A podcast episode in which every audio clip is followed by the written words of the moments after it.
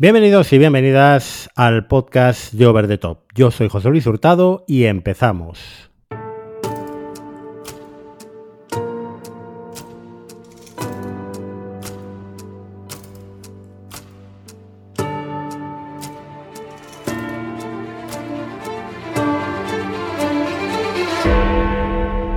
Bueno, pues tocaba ya grabar el episodio de Over the Show de este mes. Eh, bueno, es el, podcast especial que hacemos todos los meses dedicado a una serie en concreto. Y este mes habíamos elegido en un principio hacer el podcast de la serie británica Ring Dogs. Lo que pasa es que estamos tan abducidos últimamente por un determinado tipo de serie de un mismo showrunner que hemos decidido cambiar, ¿no? Hemos decidido cambiar. También Ring Dogs es una serie que al principio nos estaba gustando mucho y, un poco al final se ha caído ahí, eh, no nos ha llegado a convencer del todo y, para analizar una serie casi dos horas como hacemos en el Over the Show necesitamos eh, una serie que, nos, nos, motive ¿no? y que tengamos ganas de hablar de ella. La serie de la que vamos a hablar precisamente en este mes de abril es la primera cronológicamente del universo Taylor Sheridan. Si nos habéis escuchado últimamente, sabréis que, eh, bueno, tanto bueno, pues, eh, fuera de series CJ Navas y Juan Francisco Bellón, en Bala Extra, eh, Pedro Sánchez y yo mismo, y aquí también os estamos dando mucho la brasa con la serie de Taylor Sheridan que está estrenando Sky Showtime desde su llegada a España. Y en concreto, la, la primera, como digo, cronológicamente de ese universo que es Yellowstone, es la primera precuela de, la serie madre, de la propia Yellowstone, de título 1883. Para hablar de 1883, hoy aquí en el Over the Show está mi querido amigo y compañero de podcasting, Pedro Sánchez.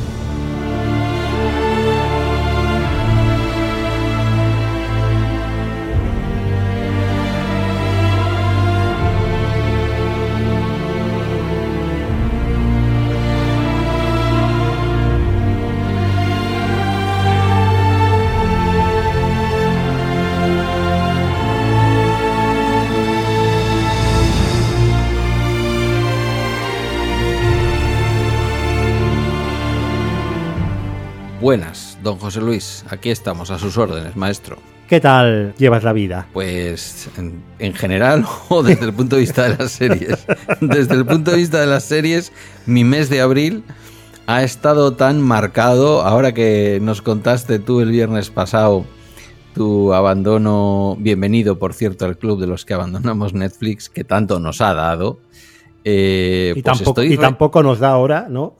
Sí, pues estoy reviviendo un poco esa llegada de Netflix, ¿no? Porque eh, empecé a ver las series que todo el mundo estaba diciendo y me enamoré por completo de este tipo, del que yo no sabía que sabía cosas que sabía. O sea, quiero decir que le había visto en otras cositas, que, que yo le conocía, pero no, no, le, no le ponía nombre. Yo no sabía, o sea, no soy un analista como tú de toda esta historia y por lo tanto mm, no relacionaba, bueno, Sicario y Comanchería sí, pero no relacionaba todo esto. Entonces, completamente abducido por el fenómeno de Sky Showtime. Es decir, es como si estuviera descubriendo una plataforma.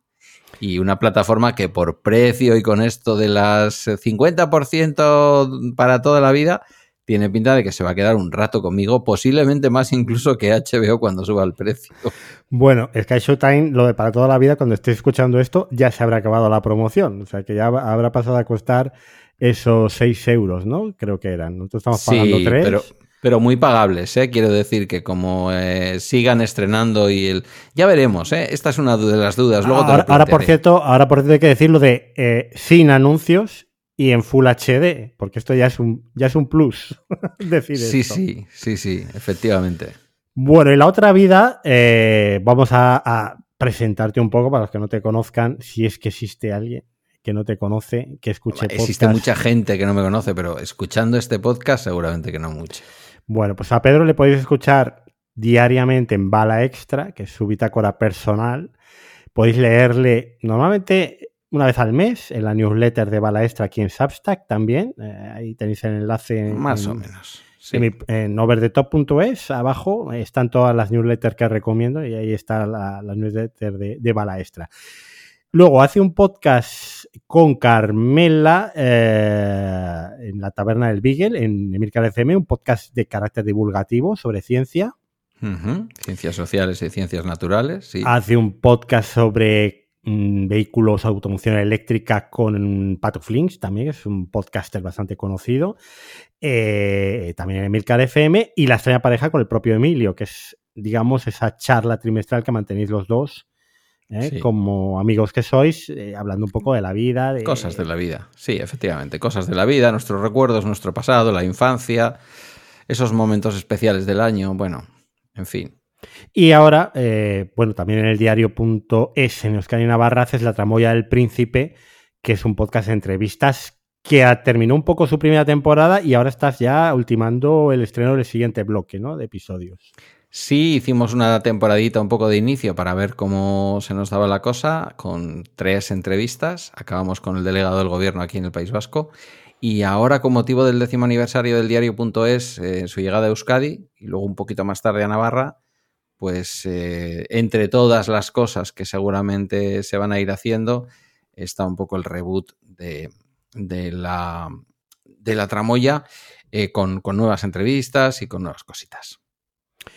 Bueno, pues ahí en todos los sitios puedes escuchar a Pedro, que es un podcaster de raza, además uno de los ojo, Ojo, y en Trending, que es un podcast colectivo muy, muy interesante de la comunidad. No, fíjate, no, no, me lo quería dejar. Sería un poco el informe semanal ¿eh? en formato audio eh, del podcast independiente, ¿no?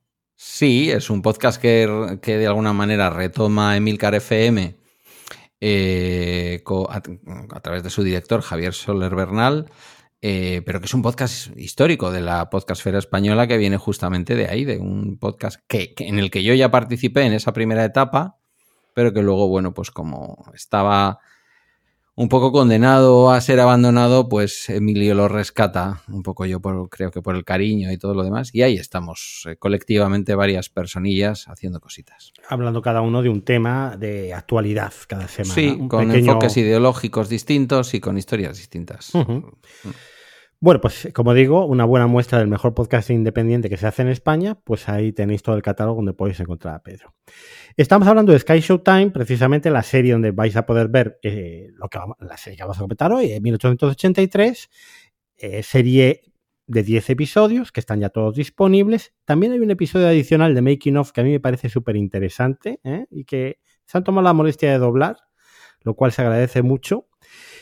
Y, bueno, pues en Sky Showtime, la verdad, eh, este primer mes ha sido vibrante para todos porque hemos descubierto esas series de Taylor Sheridan, esas series que estaban triunfando, yo diría, no sé si tú estás de acuerdo conmigo, en la otra América, en esa América del Medio Oeste, en esos estados eh, rojos que se tiñen de rojo en las elecciones norteamericanas eh, cada cuatro años los martes, ¿no? Por la noche y que no encontraban quizás eh, una referencia televisiva tan clara en los productos que vienen de, California, ¿no? Esos productos a veces tan políticamente correctos, con tanta diversidad, eh, que narran historias que les son muy ajenas, ¿no? siempre hemos puesto el ejemplo de terapia sin filtro como un poco lo contrapuesto a las series de Sheridan, eh, y de repente sí se sientan representados por estas historias de vaqueros, de luchas territoriales, de sistema judicial que se viene abajo,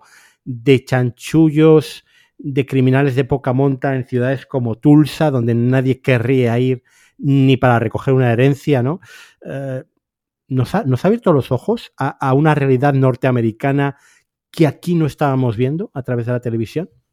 A mi modo de ver, sí, sin duda, ¿no? Eh, se le tilda de conservador, tú y yo hemos hablado de esto bastante. Mm, Quizás él no es tan conservador como pudiera parecer.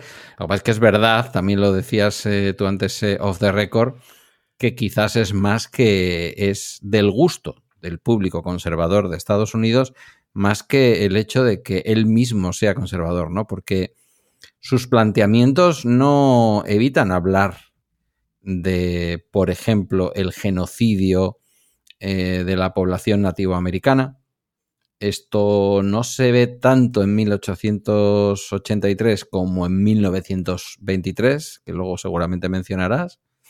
Em, bueno, y, en, en, Mayor of, eh, of eh, Kingstown, eh, pues lo mismo, lo mismo es el fracaso del, del, sueño americano en un estado totalmente próspero como es Michigan, pero bueno, pues con un, con un escenario, vamos a decir, casi... Curiosamente yo diría que la serie de, Mayor eh, of Keystone estará como ambientada, diría yo, que a finales de los 90, comienzo de, comienzos de siglo, por el tipo de vehículos que salen y tal. No, no, em, es, la actualidad, salen iPhones último modelo, ¿eh? Ah, tienes razón, es verdad, es verdad. Sí, está todo. Oh, anda, que no sale el iPhone. Tienes razón, sí, no, no, no. El que tiene gustos antiguos es él. Bueno, en cualquier caso, me, da lo mismo que la ubiquemos hace 30 años, en el caldo de cultivo de lo que luego es el trampismo, que la ubiquemos en, en la actualidad, ¿no? En donde se explica por qué hay determinadas personas que encuentran amable, lógico, razonable y bueno para su futuro que les gobierne alguien como Donald Trump. Y eso no lo, no lo oculta, ¿no? Ni lo bueno ni lo malo, pero yo creo que lo explica. Explica una América distinta. Una América, entre comillas, como ellos mismos se denominan, una América distinta. Y a mí me parece refrescante, fíjate, es duro, es dramático, pero al mismo tiempo es interesante ver, pues, mm, eso, que la gente no va a comprar a supermercados de cultivo biológico, la gente eh, hace malabares para que para acabar trabajos de mierda en la policía y que les puedan dar la pensión, este tipo de cosas. Esa es una realidad de, la actualidad de Estados Unidos. Y por otro lado, hace una referencia a la historia de los Estados Unidos, a cómo se formó. Tampoco ahí, aunque evidentemente reivindica el papel de los pioneros o los pone como, en fin, familias que iban buscándose la vida, cosa que por otra parte sería cierta, tampoco evita eh, en ningún momento. O sea, no, no pinta mm, de bonita una realidad mm, estadounidense que tiene muchos, muchos, eh, muchas lagunas respecto a la felicidad y respecto a la prosperidad, a pesar de lo que dice en la teoría del sueño americano. Entonces, conservador, pues la gente conservadora ve sus series, pero él a mí me parece que es un retratista. Yo te decía un día en una exageración un poco es una especie de Rossellini de, de, los Estados Unidos. Es decir, es una especie de realismo de lo que los Estados Unidos son ahora mismo y de lo que los Estados Unidos fueron. Porque ya hablaremos luego de 1883, pero la serie es cruda. Los indios no son los malos. No. Eh, es un neo-western, pero ojo, que es un neo-western eh, no sé cómo decirte, no, no es nuestro amigo Clint Eastwood, Harry el Sucio, eh, con sus eh, neo-western, en algunos momentos incluso con, una visión... Bueno, es, es más ácido, es más amargo y a mi modo de ver explica la historia de Estados Unidos. Yo creo que algunas de estas series las tendrían que poner en las escuelas en Estados Unidos para saber qué pasó. ¿no? En fin, no sé. Bueno, eh, yo para mí, desde luego, es la pieza del puzzle, como digo, que nos faltaba, es conocer la otra parte de la historia, eh, saber cómo viven la otra mitad de Estados Unidos y qué series ven, ¿no? ¿Qué es Yellowstone? Bueno, Yellowstone es la serie mayor éxito de los últimos años, una serie que se ha emitido en un canal de cable básico, que casi en la era del streaming, eh, pues esto es, hablar ya de, casi la TDT, ¿no? Que no es, una network. Aquí en España sí vemos Paramount Network en la TDT y, de hecho Yellowstone creo que se llegó a estrenar sus dos primeras temporadas en, en lineal en la TDT española. Eh, Yellowstone como, como yo hablaría más de Yellowstone como neo-western, ¿no? 1883 me parece más un, western clásico, a pesar de que, de que no esté hecho en la época del Hollywood dorado. Eh, Yellowstone sí es un, es un neo-western porque está ambientada en 2017 a 2019, es la lucha territorial de una familia por conservar el rancho más grande de Estados Unidos, limitando con el Parque Nacional de Yellowstone, y ahí tienen que hacer frente a distintos especuladores, eh, a, a, los indios de la reserva cercana que quieren recuperar lo que un día fue suyo en un principio, que de esto hablaremos luego, porque en 1883 se, se ve un poco este origen del, del rancho. Y, y bueno, mm, para los espectadores, para los que nos están oyendo, 1883, no sé si estás de acuerdo conmigo, se puede ver sin haber visto absolutamente nada de Yellowstone y sin querer ver nada de Yellowstone posteriormente. Es un spin-off, es una, mm, mejor dicho, es una precuela de Yellowstone, pero salvo un paisaje final que no voy a ahondar mucho porque luego en la parte de spoilers podemos hablar, y el apellido Datton, no hay más conexión. Luego hay cosas igual eh, más secundarias que se pueden conectar, pero no hay ninguna conexión. Con lo cual, si tú no has visto nada, puedes empezar por 1883 y directamente esta serie eh, la puedes ver como una serie que limitada a 10 episodios, una historia de, western clásico de lo que es eh, la, ruta de Oregón, ¿no? de, los pioneros. Sí, sí, sí. evidentemente, si has visto Yellowstone o si ves Yellowstone después, te vas a encontrar que hay una serie de eh, vamos a decir, de, pautas que se repiten. Eh, cada serie tiene una mujer fuerte, poderosa. En el caso de, 1883, ¿qué vamos a decir? ¿no? Podríamos decir que la protagonista realmente es, una protagonista femenina.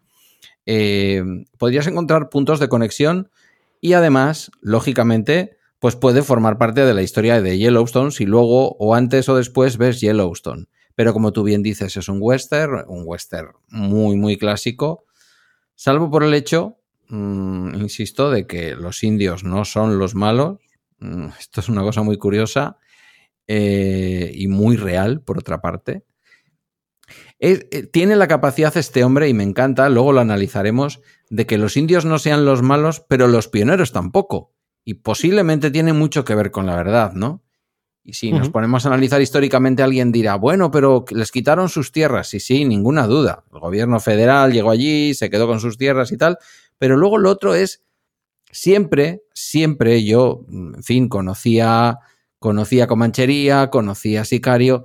Eh, este hombre, Sheridan, al final nos está contando la historia de la gente normal la historia, del, la historia del pueblo, que puede ser que sea eso lo que en buena medida atrapa al telespectador conservador en Estados Unidos, pero no sé por qué no podría atrapar al telespectador no conservador, porque yo creo que refleja un poco todo eso.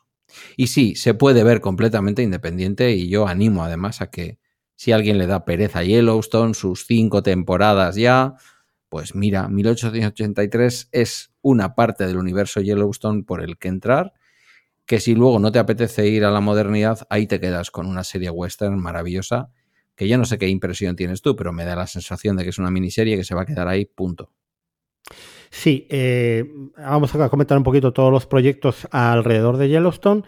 Este sería la primera precuela, ¿no? Luego está 1923, que también está disponible ya la primera temporada completa. 1923 iba a tener segunda temporada, sí. ambientada 40 años después, que ahí sería un poco ya más parecido a Yellowstone, ¿no? La lucha del día a día del rancho, eh, más una segunda historia que se, cuenta, eh, se cuenta paralela ambientada en África. Vamos a dejarlo ahí. Se supone que tendría que haber dos eh, precuelas más de Yellowstone, una ambientada en los 40 y, otra en los 60. Dicen que sí será 1943-1963. Y de esta 1883 se contaba que había en preparación una historia paralela que se iba a llamar la historia de Bass Rips. Es un forajido y tal. No, no, no sale, vamos, yo no he estado buscando y no, no he encontrado referencia alguna en, en la propia 1883. Entonces, no sé hasta qué punto sería una historia ambientada en la misma época o no se ha vuelto a hablar de este proyecto, con lo cual a saber, porque ahora mismo Taylor Sheridan está eh, con, yo creo que era una decena de proyectos dentro de Paramount Plus, entre series en curso y series en preparación, y no creo que llegue eh, a todo, ¿no? Por mucho que, eh, que, se dedica a escribir por las noches, ¿no? Tras su faena diaria en, los ranchos. 175 millones de dólares, por lo que sea, te dan ánimo, ¿eh? Para sacar ratos. También, también. Aunque muchos de ellos yo creo que ya están invertidos. Luego hablaremos un poco del bueno de Taylor. Eh, la otra serie del universo Yellowstone de la que se habla ahora sería 6666, eh, que sería, si Yellowstone acaba en su quinta temporada, como parece, una nueva serie ambientada en ese universo con Matthew McConaughey, también eh, referenciada a la realidad actual en la que estamos, ya sería otro neo-western, eh, bueno, pues desde otro punto de vista un poco una historia con ciertas similitudes. Y, con el nombre del rancho del que es propietario el propio Sheridan. Efectivamente. En esto tampoco se vuelve loco. El mítico 46 ¿vale? Bueno, ¿cuál es la historia un poco de 1883? Eh, bueno, pues la serie sigue a la generación posterior de la guerra civil, de una familia de origen, creo que era irlandés, ¿no? Irlandés, sí, sí. La familia Dalton que salen de Tennessee y viajan hasta Fort Worth. Eh, Fort Worth es el punto de partida en Texas de la historia. Allí se reúne esta familia con eh, un grupo de una típica caravana de colonos de Europa del Este, yo creo, ¿no? Sí, Alemania, Polonia, por ahí diría yo. Que van a hacer ese viaje a la ruta de Oregón. Ellos eh, buscan un nuevo hogar, porque, bueno, eh, James Dalton es un poco un culo inquieto, ¿no? Un soñador, dicen en un momento, que busca un nuevo lugar para su familia. Es un hombre desencantado de la civilización, desencantado después de esa guerra de secesión, donde él ha estado en la cárcel varios años, porque era un capitán del ejército sudista. Y eh, bueno, pues la serie terminará en lo que es eh, el espacio geográfico que ocupa el rancho Yellowstone, eh, que es ya la, historia central de todo este universo. las cuatro historias que, se encadenan en la serie, porque yo creo que hay cuatro, cuatro narraciones que se van poniendo, son la propia ruta de Oregón, con esos inmigrantes tan variopintos, ¿no? Con esos trajes tan... Eh, hay gitanas, cíngaras, ¿no? También en, la caravana. La redención personal del personaje principal, interpretado por Sam Elliott, que es eh, Shia Brennan, es un hombre del que luego hablaremos, eh, la propia búsqueda de un nuevo hogar de, de James Datton, pero ante todo, y esta es mi sorpresa, porque yo cuando llego a 1883 me esperaba eh, bueno, pues eh, cualquiera de estas tres historias que eran un poco la sinopsis. Pero sin embargo, Pedro, ¿cuál es la historia central de, de, 1883? Que no es ninguna de estas tres. No, es lo que yo decía antes, hay una línea, digamos, común, no argumental, pero sí común. Eh, yo lo veo claramente, bueno, se ve claramente también en 1923, también hay una mujer fuerte con, con una historia, ¿no?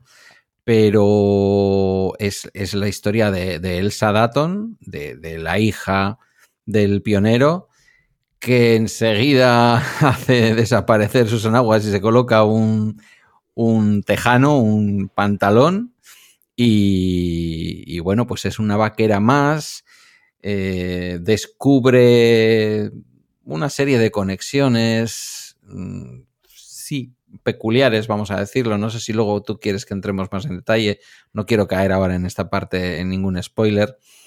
Eh, pero cuenta en buena medida también cuál es la historia de los indios, por una parte, de los nativos americanos, y por otra parte ya va marcando el escenario de que en esa familia las mujeres em, no están formalmente por delante de los hombres, familia clásica estadounidense, pero sin embargo hay un matriarcado por detrás de ese patriarcado que todo lo, que todo lo controla, ¿no? Hay un matriarcado fuerte, de mujeres muy fuertes, que son tanto en la serie madre Yellowstone como en, este, como en esta precuela eh, fundamentales. Una mujer fuerte que donde parece que se va a dibujar uno de los personajes de Yellowstone, ¿no? De mujer fuerte, que es la que al final le hace a su padre, en este caso, pues le ayuda y le saca adelante en determinadas situaciones de aprieto, Aquí yo creo que toma por completo las riendas, nunca mejor dicho, de la historia y se convierte en un, eh, bueno, eh, en una especie de misticismo del, oeste, ¿no? Del oeste americano. O sea, una especie casi de, Yo creo que, el, principal acierto de 1883 es que eh, nosotros vamos a ver ese oeste salvaje, esas tierras que ella va descubriendo con sus ojos, ¿no? Ella nos va describiendo el viaje, además es un viaje que para ella es un viaje de liberación, porque viene de una eh, sociedad conservadora de, de, corsés y de vestidos. Allí de repente la dejan ponerse unos pantalones, montar a caballo y hacer el trabajo de un hombre. Y sentirse libre, independiente y, en comunión con la naturaleza. Entonces, ese descubrimiento de ese nuevo mundo eh, que le da una libertad completa, incluso sus relaciones amorosas. Esto no hubiera pasado en Tennessee mm, de ninguna manera, ¿no? Y, a la vez, luego el descubrimiento del horror de la vida a la vez, ¿no? Es el despertar a la vida y a sus maravillas, pero también al horror, a la muerte, etcétera, eh, es lo que le da a 1883 ese toque de distinción de serie, yo no sé si podemos decir feminista,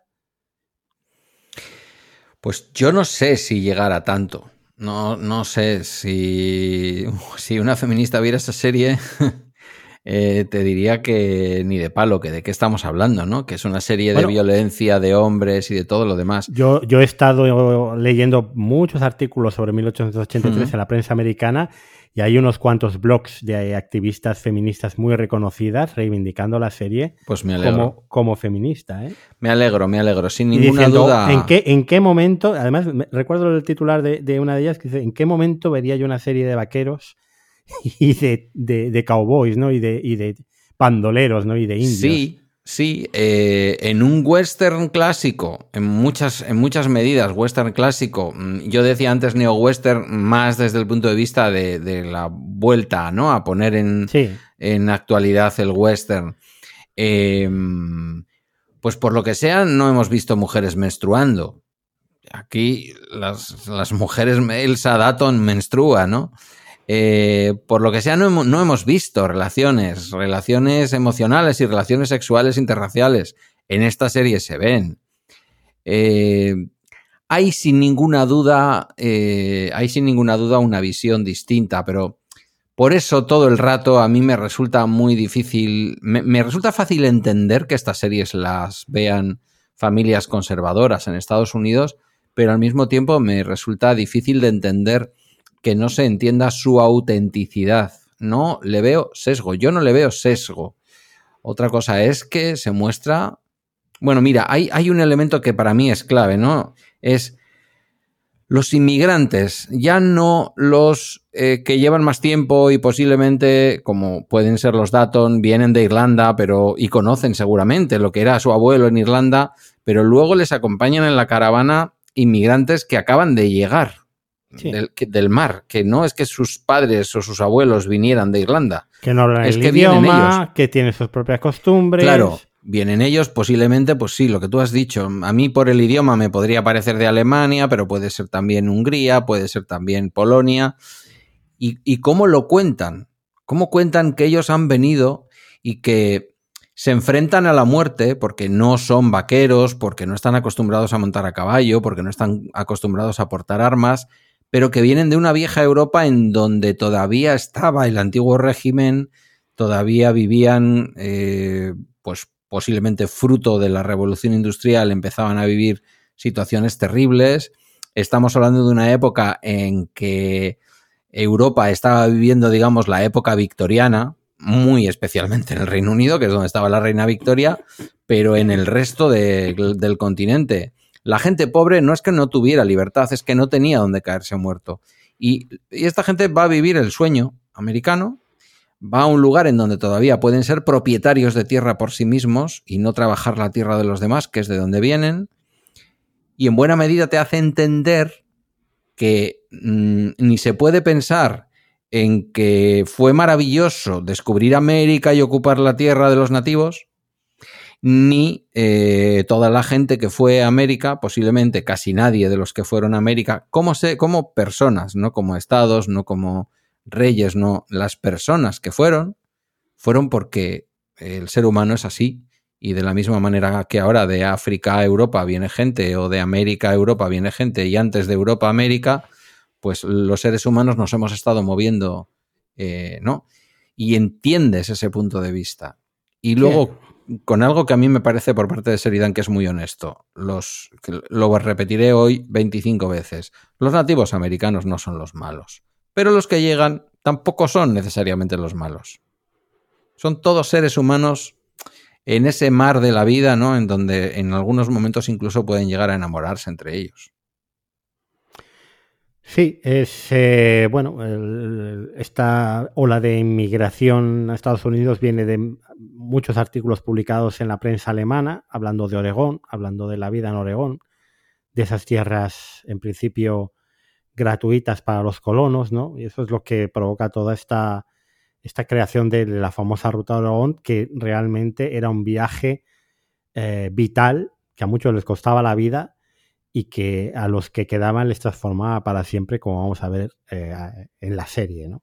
Pero nos suena todo esto de algo, quiero decir. Sí, sí, no. ¿Acaso atravesar el estrecho de Mesina o atravesar el estrecho de Gibraltar no es ahora esa ruta de Oregón? Efectivamente. Estamos hablando de eso. Porque tampoco es que quienes se lanzan al mar nazcan a orillas del mar. Hay gente que viene de Nador, hay gente que viene de, de Tetuán pero todos los subsaharianos que vemos intentar cruzar el estrecho en patera o a través de las vallas de Melilla vienen después de una enormísima ruta de Oregón, quiero decir, de atravesar cuatro, cinco y hasta seis fronteras en África, ¿no? Me parece una serie que nos está contando la historia americana a los americanos y al resto del mundo nos está contando una historia universal, que son seres humanos en lucha y en migración por su vida, por sus familias y por su futuro. Bueno, pues Taylor Sheridan, que es el artífice de 1883, es un tipo bastante, bastante peculiar. Yo creo que podría hacer una serie también sobre él. Él creció en un rancho de Texas, a 140 millas de Austin, y en un momento dado un cazatalentos eh, le descubre y él empieza a trabajar como modelo. Es que ¿eh? es, guapo el tío. Es ¿eh? un hombre, sí, de, los de antes. Como, diría, como diría mi abuela, un hombre de los de antes. Bueno, él se va allí, a Los Ángeles, y acaba intentando convertirse en actor. Y realmente en la década de los 2000 consigue ser actor secundario en series de éxito como Verónica Mars. Más adelante luego le, veríamos en Sons of Anarchy también pero realmente eh, él se da cuenta de que como actor está condenado un poco a, hacer ese tipo de papel, que de protagonista siempre va a ser la, décima o la undécima opción en un casting. Y ya en la década, en la década de los 2010, eh, él da un giro ¿no? a su carrera. Mm, ¿Cómo me puedo ganar yo la vida en el cine? Pues quizás escribiendo guiones. Su primer guion que lo lleva a escribir creo que en 10 horas es el episodio piloto o primer episodio de Mayor of Kingstown, pero realmente eh, él empieza en el cine, escribiendo el guion de Sicario para Denis Villeneuve, escribiendo Comanchería, que es una película, yo me acuerdo cuando hacía el podcast de Cinemateca de la que hablamos muchísimo cuando se estrenó en España, este también es, es un neo western, y estuvo nominado al Oscar Taylor Sheridan por esa película. Posteriormente él eh, irá al Festival de Cannes con su primera película como director, que también escribe, Wayne River, con Elizabeth Olsen y con, con Jeremy Renner. Y eh, a partir de ahí, pues con el guion de Yellowstone bajo el brazo, pues va a ir recorriendo un poco los eh, distintos estudios de televisión en HBO llegan a, quedarse con el guion, pero no se ponen de acuerdo con el presupuesto y finalmente esto acaba en, Paramount, ¿no? Y, de hecho, pues en, Paramount, en el canal de cable básico, ¿no? Donde ahora mismo en los últimos años la serie ha sido uno de los mayores éxitos, con incluso 15 millones de espectadores en alguna de las temporadas en algún momento que haya a tener. De esta manera se ha convertido con series como Yellowstone y sus eh, precuelas, con Tulsa King, la serie de Stallone, que también está en Sky Showtime, con Mayor of, Kingstown, que es la serie de Jeremy Renner, también en Sky Showtime, pues el nombre fuerte de, de Paramount. Él coproduce con su propio estudio 101, él es propietario de dos ranchos en los que trabaja en el día a día montado a caballo haciendo su trabajo de, de ranchero como los que podemos ver en Yellowstone. Uno de ellos es el mítico, por cierto, eh, Rancho Cuatro Seises, eh, que comentábamos antes, que compra con, todo este dinero que está ganando, que está ganando mucho dinero. Eh. Y, bueno, pues se dedica a, sus labores de, cowboy en, sus, su, casa, en su rancho, y a escribir estas series junto con su equipo de colaboradores habituales. Eh, es un hombre, como decía Pedro antes, eh, de ideología conservadora, pero que realmente eh, no sabemos hasta qué punto, ¿vale? hay unas declaraciones de un perfil que le hacen en The Atlantis que recoge que en el Festival de Cannes, cuando fue a presentar Wayne River, él apoyaba el impeachment de Donald Trump. Luego él se ha desdecido de esas declaraciones. En Paramount Plus han intentado eh, pues también que no se removiera el tema, porque la audiencia obviamente eh, de la serie de Serian es, es, republicana. Y sin embargo hay, hay declaraciones suyas que a mí me lleva a pensar, Pedro, que este hombre nada entre dos aguas. Eh, te voy a citar un párrafo de él, a ver si lo encuentro exactamente. Dice eh, en una entrevista, Yellowstone republicana, ¿en serio? La serie habla sobre el desplazamiento de los nativos americanos y la forma en que se trataba a las mujeres nativas americanas, y sobre la codicia corporativa y la gentrificación de Occidente y el acaparamiento de tierras. Eso propio de una serie de un estado rojo, estado rojo ya sabes, los estados que votan a los republicanos verdaderamente viendo Yellowstone, donde los enemigos son especuladores californianos que quieren montar resorts de lujo en, tierras de, cultivo y en tierras de ganadería. Eh, viendo en 1923 cómo se narra la educación de las mujeres indias ¿eh? de cara a insertarlas en esa sociedad norteamericana. Eh, bueno, pues es que yo no sé, ¿qué, opinión tienes tú sobre, sobre una figura que yo creo que es muy compleja, ¿no? La de, la de Taylor Sheridan. En 1923, eh, llámale educación de las mujeres nativas americanas, llámale exterminio. Sí. Eh, quiero decir que coincido plenamente con él. Es decir,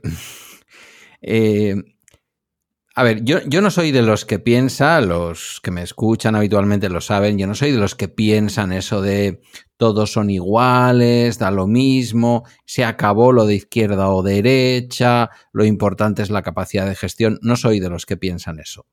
Sin embargo, sí soy de los que piensa que una obra artística, lo que ahora llamamos, que creo que lo minusvalora bastante, contenido, una obra eh, puede estar hecha por alguien con una determinada ideología y lo que tenemos que intentar es abstraernos, lo hemos mencionado a veces también con la propia historia de algunos, en fin, a raíz del Me Too, todo lo que se ha destapado de algunos eh, creadores, sobre todo hombres.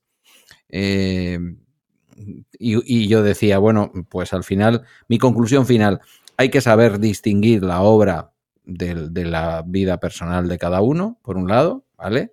Que puede ser la obra magnífica y, el personaje puede ser deleznable. En este caso, yo creo que hay que saber distinguir la ideología que este señor pueda tener, que yo no tengo clara, no tengo claro que sea una ideología republicana, no lo sé, posiblemente sí. La mitad del país lo es, ¿por qué no lo va a ser él? De lo que cuenta. Y lo que cuenta, sin ninguna duda, no, es... Eh, o sea, sí hay elementos conservadores en lo que cuenta, pero porque son elementos que están en la realidad también de la vida. Y no todas las series tienen la obligación de intentar, con su creatividad y con sus guiones, cambiar el mundo todo el rato. Hay veces en que, no sé, en los episodios nacionales de Benito Pérez Galdós, se cuenta lo que hay. Es que cuenta un montón de guerras carlistas. Oiga, mire, es lo que había en la época. Este hombre lo que nos cuenta es mm, pues una realidad, la realidad. Él, habla de los nativos americanos, él habla de la lucha contra los especuladores californianos. Podríamos irnos perfectamente a la serie de, Mayor of, King, of eh, Kingstown y, y hablar de mm, el sistema carcelario estadounidense. Absolutamente podrido y corrupto. el sistema de las bandas. Evidentemente, eso podría ser la visión más conservadora, pero es que no se limita a contarnos la crueldad de las bandas. Nos cuenta la crueldad de las bandas y nos cuenta después la crueldad del sistema con los presos que están en las cárceles. Pues mire, si usted le quiere llamar a eso conservador, llámele conservador. A mí me parece que el tipo es fundamentalmente una, eh, un narrador de la contemporaneidad y también de la historia de los Estados Unidos. Y me parece un narrador no precisamente menor. Comanchería no es, un, no es una película menor, ni mucho menos, y creo que eh, yo llegué a, llegué a este hombre a través vuestro cuando os escuché hablar de Comanchería, esa fue la primera vez que yo vi una de sus obras, y ahora nuevamente escuchándote a ti, me voy a Sky Showtime, me saco mi cuenta y empiezo a ver Yellowstone. Y llego a través de Yellowstone, pero seguro que vamos a tener que dedicarle en algún momento un programa a, Mayor of Kingstown, porque es que no, no puede ser mejor, o sea, no puede ser una serie mejor, no puede estar mejor narrado, y yo creo que lo que hace es contar la vida contar la vida de estos inmigrantes que justifican por qué vienen a Oregón. No vienen porque quieran acabar con la vida de los nativos americanos ni ocupar sus tierras. Eh, y, luego tampoco él no echa, no, no tapa la realidad de los nativos americanos que se ven afectados por todo lo que está pasando, ¿no? Esa mm, cosa tan chula que yo creo que es de 1883, eh, creo que es en 1883, no es en 1923, en donde los nativos dicen, pasad, porque después de siete generaciones o no sé cuántas, dicen, eh, como que sus ancestros ya les dicen que de vez en cuando eso va a ocurrir y ellos volverán a recuperar las tierras. Que me parece también como un pensamiento mágico por parte de los nativos súper chulo. Para mí es un, es un narrador eh, estadounidense al que hay que prestarle mucha atención. Realmente él es, eh, como digo, es un hombre complejo, es un hombre que vivió durante varios años de su juventud en una reserva india para conocer cómo vivían los indios en la actualidad, en, las qué condiciones, y se hizo defensor precisamente de la mejora de esas condiciones de vida.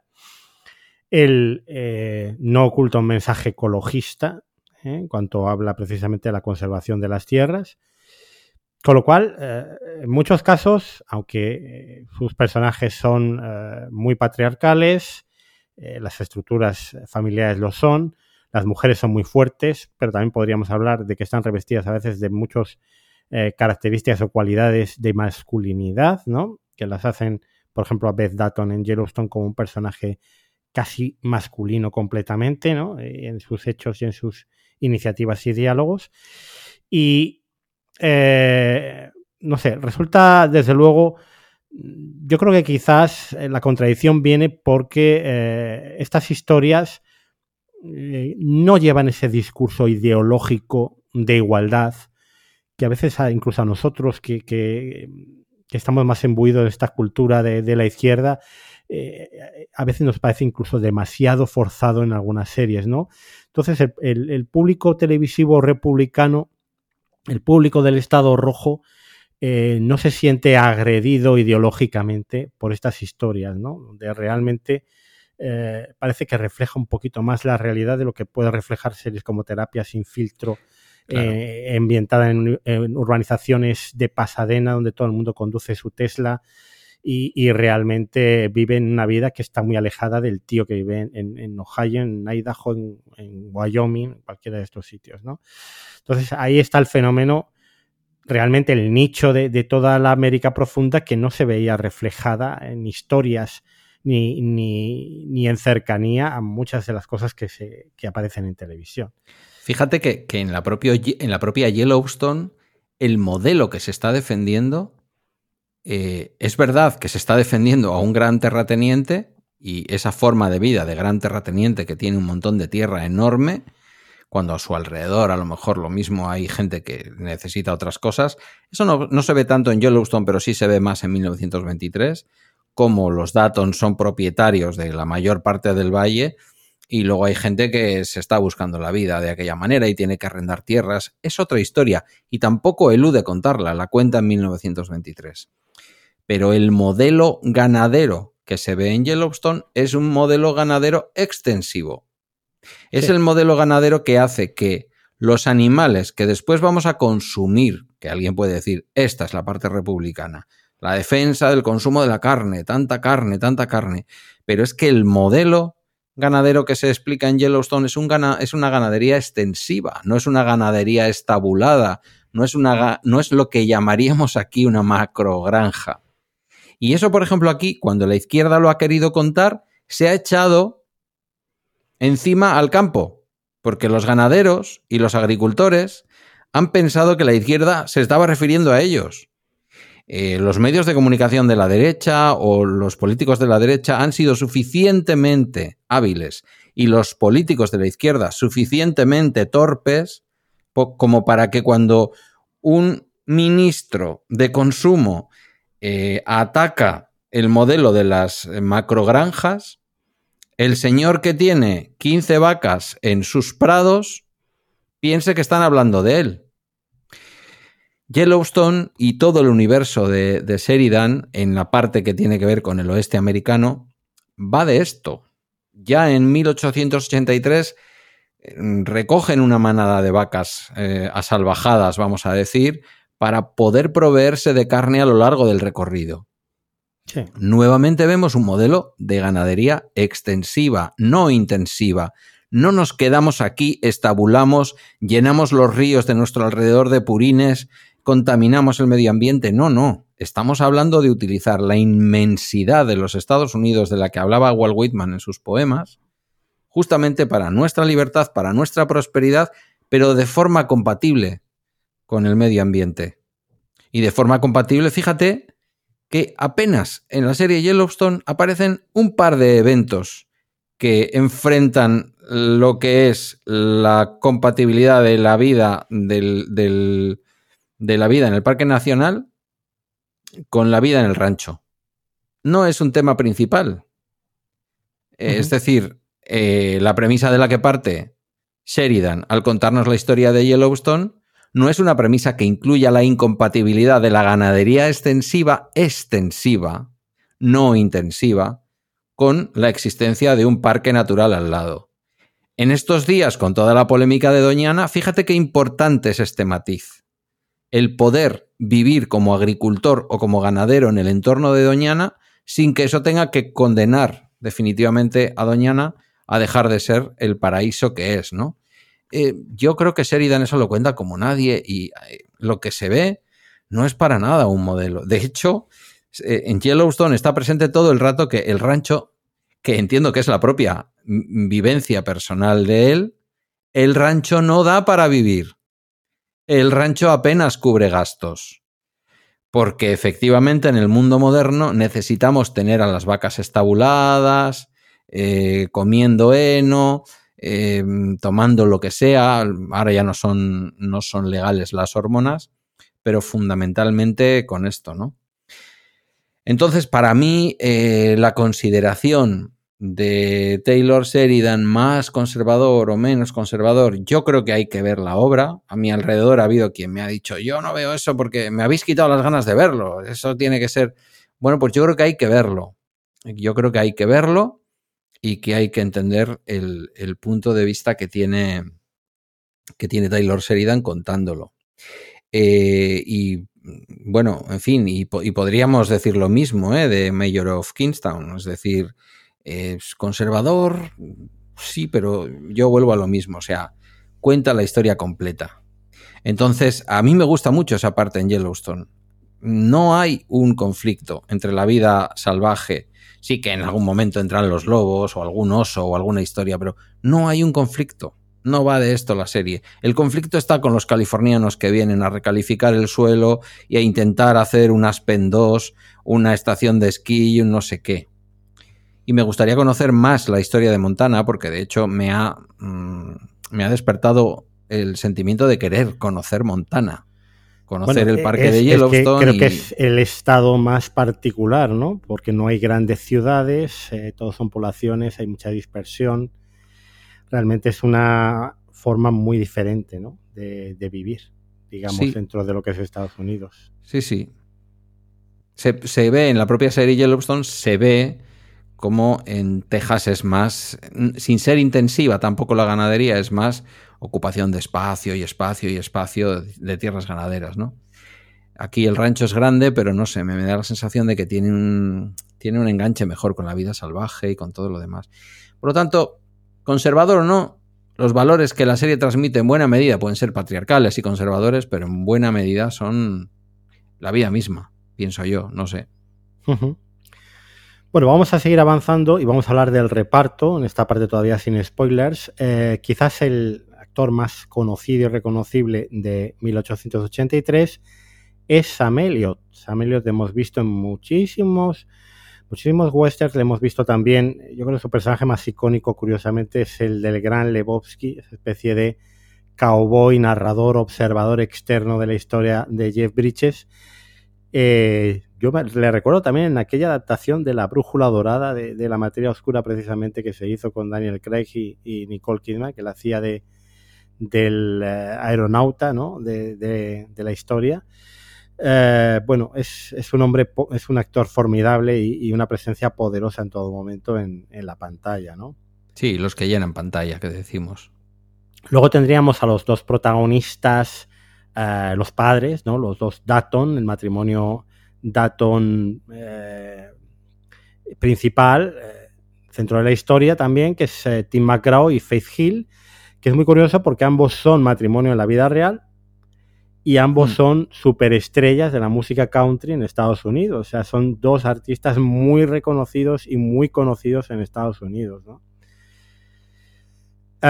como hija de ellos y quizás también bueno, ya hemos dicho que es la, voz principal de la historia, está Isabel May, eh, Elsa una actriz muy joven, que curiosamente había hecho una audición para un papel que todos suponemos que será el de Iris en Mayor of Kingstown. Eh, Taylor Sheridan se acordó de ella, no le había dado el papel, pero la, bueno, pues la, recordó y la dio lo que es un caramelito, ¿no? Es un, un papel maravilloso en, en, esta, en este western, en esta serie.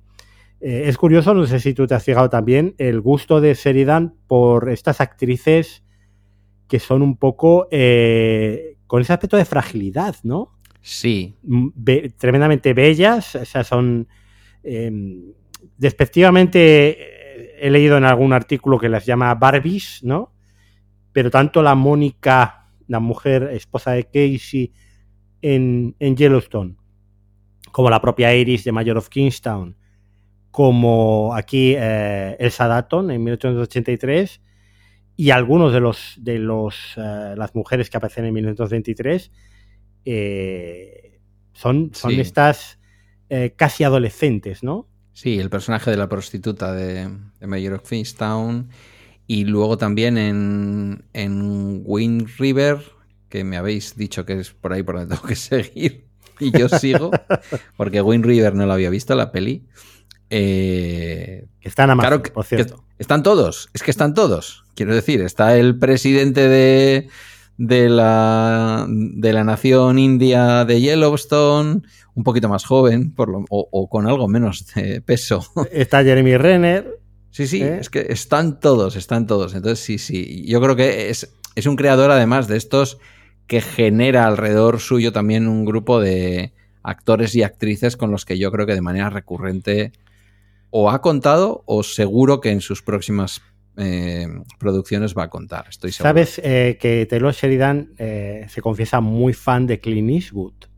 Mm. Eh, y hay dos rasgos muy característicos de Clint Eastwood. El rodar casi siempre con los mismos actores y el mismo equipo montador, compositor, etcétera.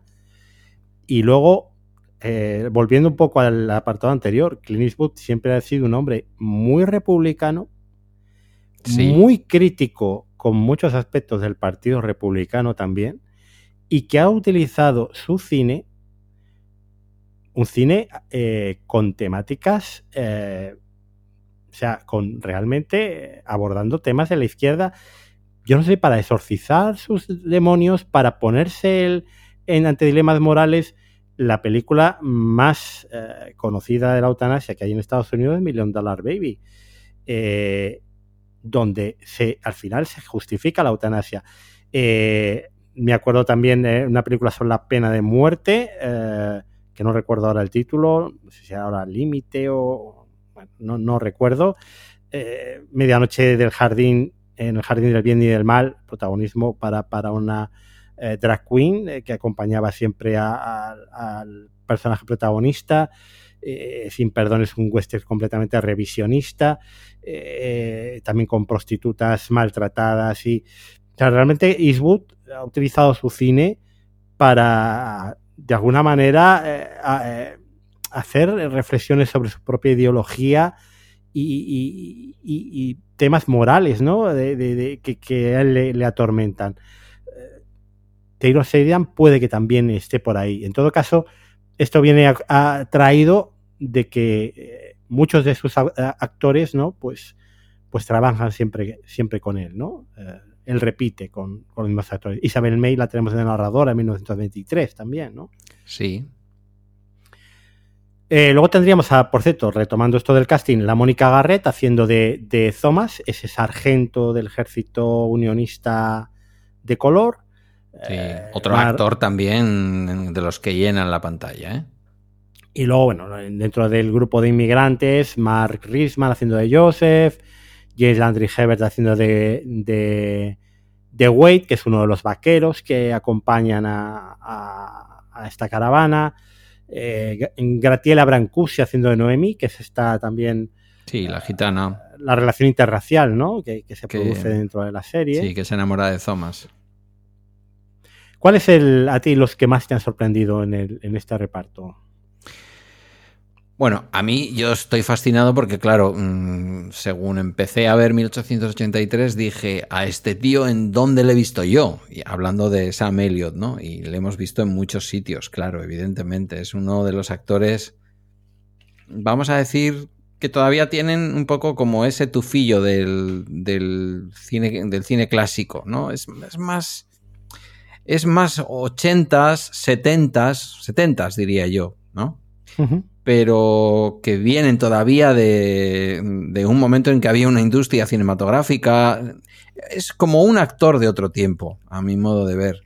A mí me ha gustado mucho. Y luego, pues, eh, Isabel May, mm, pues por la fuerza del personaje, por los diálogos, por esas narraciones, ah, porque actúa como narradora omnisciente también de, toda la, de todo lo que está pasando, sobre todo en la parte final de la serie, todos los episodios, o la mayor parte de los episodios, creo recordar, eh, acaban con reflexiones suyas que se podrían grabar y con eso, en fin, escribir artículos.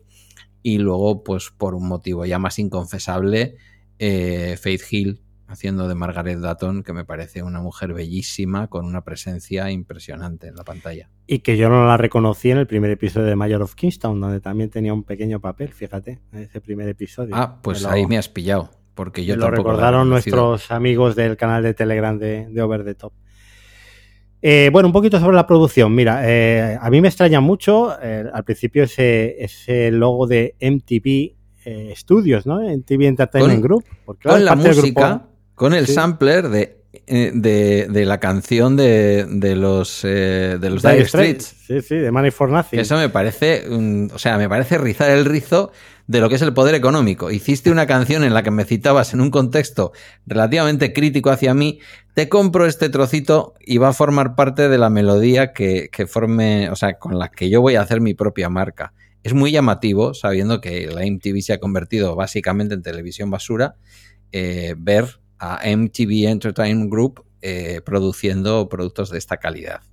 Sí, es eh, parte de Paramount Global y, coproduce con 101 estudios, que como decíamos era el, el, estudio de Taylor Sheridan. Eh, se emite en Paramount Network, como decimos, cable básico. Y vamos a ver un poco el origen de los, de los spin-off. ¿no? Los derechos de Yellowstone es curioso porque se vendieron en un principio en, en streaming a Peacock. Peacock es la plataforma de NBC Universal de Comcast. Paramount Plus en aquel momento no, existía, no había planes por parte de Viacom CBS, hoy Paramount Global, para saltar al streaming. ¿Qué ocurre? Que Yellowstone en Estados Unidos no se ve a través de Paramount Plus. se ve a través de Peacock. Y eh, claro, no hay una rentabilidad directa en todas las ventanas, vamos, en todos los canales de distribución, por lo tanto, para Paramount de la serie madre. Con lo cual, esto es una razón de más para que acabe Yellowstone en la quinta temporada. Eso y las idas y venidas de Kevin Costner y de Taylor Sheridan. Bueno, eh, aquí en Europa no hay problema, porque Peacock y Paramount Plus están en el mismo sitio, en Sky Showtime, ¿no? En esta joint venture, y, y aquí no tenemos ese problema, pero allí sí, allí incluso Pluto TV, que es de Paramount, creo que lo da también de aquella manera. Bueno, pues en febrero de 2021 fue cuando Taylor Sheridan firmó un contrato de cinco años para hacer diversos proyectos con Viacom CBS entonces y NTV Entertainment Group. Y en el acuerdo ¿eh? se iba a crear nuevas series. Y se iban a crear esos, estos spin-offs, eh, mejor dicho, precuelas de Yellowstone, para que pudieran ser retransmitidas por Paramount Plus en Estados Unidos, que es el mercado, el mercado gordo, ¿no? Eh, donde ellos quieren estar. 1883, eh, bueno, pues eh, después de vender un poco el concepto a Paramount Plus de lo que quería hacer en esta precuela, le costó bastante escribirla. Él estaba ya trabajando en, en Mayor of Kingstown simultáneamente y resulta que eh, contrató a Isabel May, porque la recordaba precisamente de esa audición para, para Mayor of Kingstown, antes de escribirle el papel de la serie. Fíjate. O sea, eh, primero contratas a la actriz y luego escribes su papel. Mm, entonces, bueno, luego ya posteriormente eh, escribió el guion del primer episodio y el rodaje empezó en agosto de 2021 en Texas y concluyó en enero de 2022 en pleno invierno en, en Montana, donde pasaron bastante frío, por cierto, los, los actores, rodando en Montana en diciembre. ¿eh? Y se les ve, yo creo, con esa cara de frío. A, aparte de Montana, filmaron en Dallas, en Fort Worth, en Granbury, todo esto en Texas. Eh, se construyó una nueva ciudad, para hacer eh, alguna de estas paradas en el camino, ¿no? Y, y realmente, eh, bueno, pues la obsesión que tiene siempre Sheridan, ¿no? De buscar la autenticidad. Eh, Isabel May en ningún momento eh, en el rodaje de la serie se llegó a maquillar ni a afeitarse el vello de, de las axilas ni nada por el estilo, ¿no? Que es el Un único poco- bello que, que llegamos a ver. ¿eh? Que la serie que la serie en eso mm, no es conservadora, pero son series aunque- recatadas. Bueno, aunque hay escenas, eh, sí, recatadas en lo visual, pero hay escenas de higiene íntima, hay escenas, Sí, sí, sí. cosas que no se ven habitualmente tampoco. No, o sea, eh, no. Sería es verdad que tiene es- esa siempre obsesión por la autenticidad, porque las, los personajes él los escribe muy bien y los construye muy bien además, pues parezcan eh, creíbles, ¿no? La repercusión se estrenó el 19 de diciembre de 2021. Eh, las críticas eh, no fueron del todo, fueron buenas, ¿eh? mejores que la serie madre, pero se le achacó, por ejemplo, eh, se comparó con Deadwood. Yo creo que es un ejercicio de cinismo comparar esto con Deadwood, no tiene nada que ver. Deadwood obviamente es la, la serie que todos nos viene a la cabeza cuando se desmitifica el viejo este, pero porque haya habido una joya como Deadwood no significa que no se puedan hacer otras cosas posteriores o darle otro enfoque. No todo el mundo eh, tiene que tener eh, la dentadura podrida en pantalla y es una de las cosas que más se le achacaron, que en la serie todo el mundo tiene una dentadura perfecta. Quizás es un fallo de la reconstrucción por otro lado minuciosa que, tiene la serie. Y luego las críticas a, claro, el personaje del Sadaton, que algunos llamaban la Barbie vaquera, ¿no? No sé si quejándose de, Sí. de su belleza física eh, no acorde a la historia o, o que realmente, eh, no sé, que, que- que hablamos muchas veces del estigma de la apariencia física y, y estigmatizamos Claro, por parece, otro que, lado, ¿no? No parece sé. que la gente guapa normativa tiene que pedir perdón. Y bueno, pues eso no es así. Cierto es que el cine y las series mitifican la belleza y que a veces, a veces eh, vemos decisiones de casting que tienen que ver con la apariencia física más que con la capacidad de actuar. Creo que no es el caso. Yo creo que ella hace un gran papel. Yo la serie la vi en, en versión original y a mí me parece que cuenta, insisto, ¿eh? o sea, ya no hablo solamente de los diálogos, sino también de esa narración omnisciente, especialmente al final de cada capítulo, sobre la vida, sobre la trascendencia, sobre el más allá, sobre el más acá. A mí me parece que está muy bien. Entonces, guapa o fea desde el punto de vista normativo, pues no sé. No lo sé, yo creo que, no sé, mm, hablan del tema de la credibilidad, que hubiera sido más creíble una actriz con un físico menos eh, eh, llamativo. No lo sé.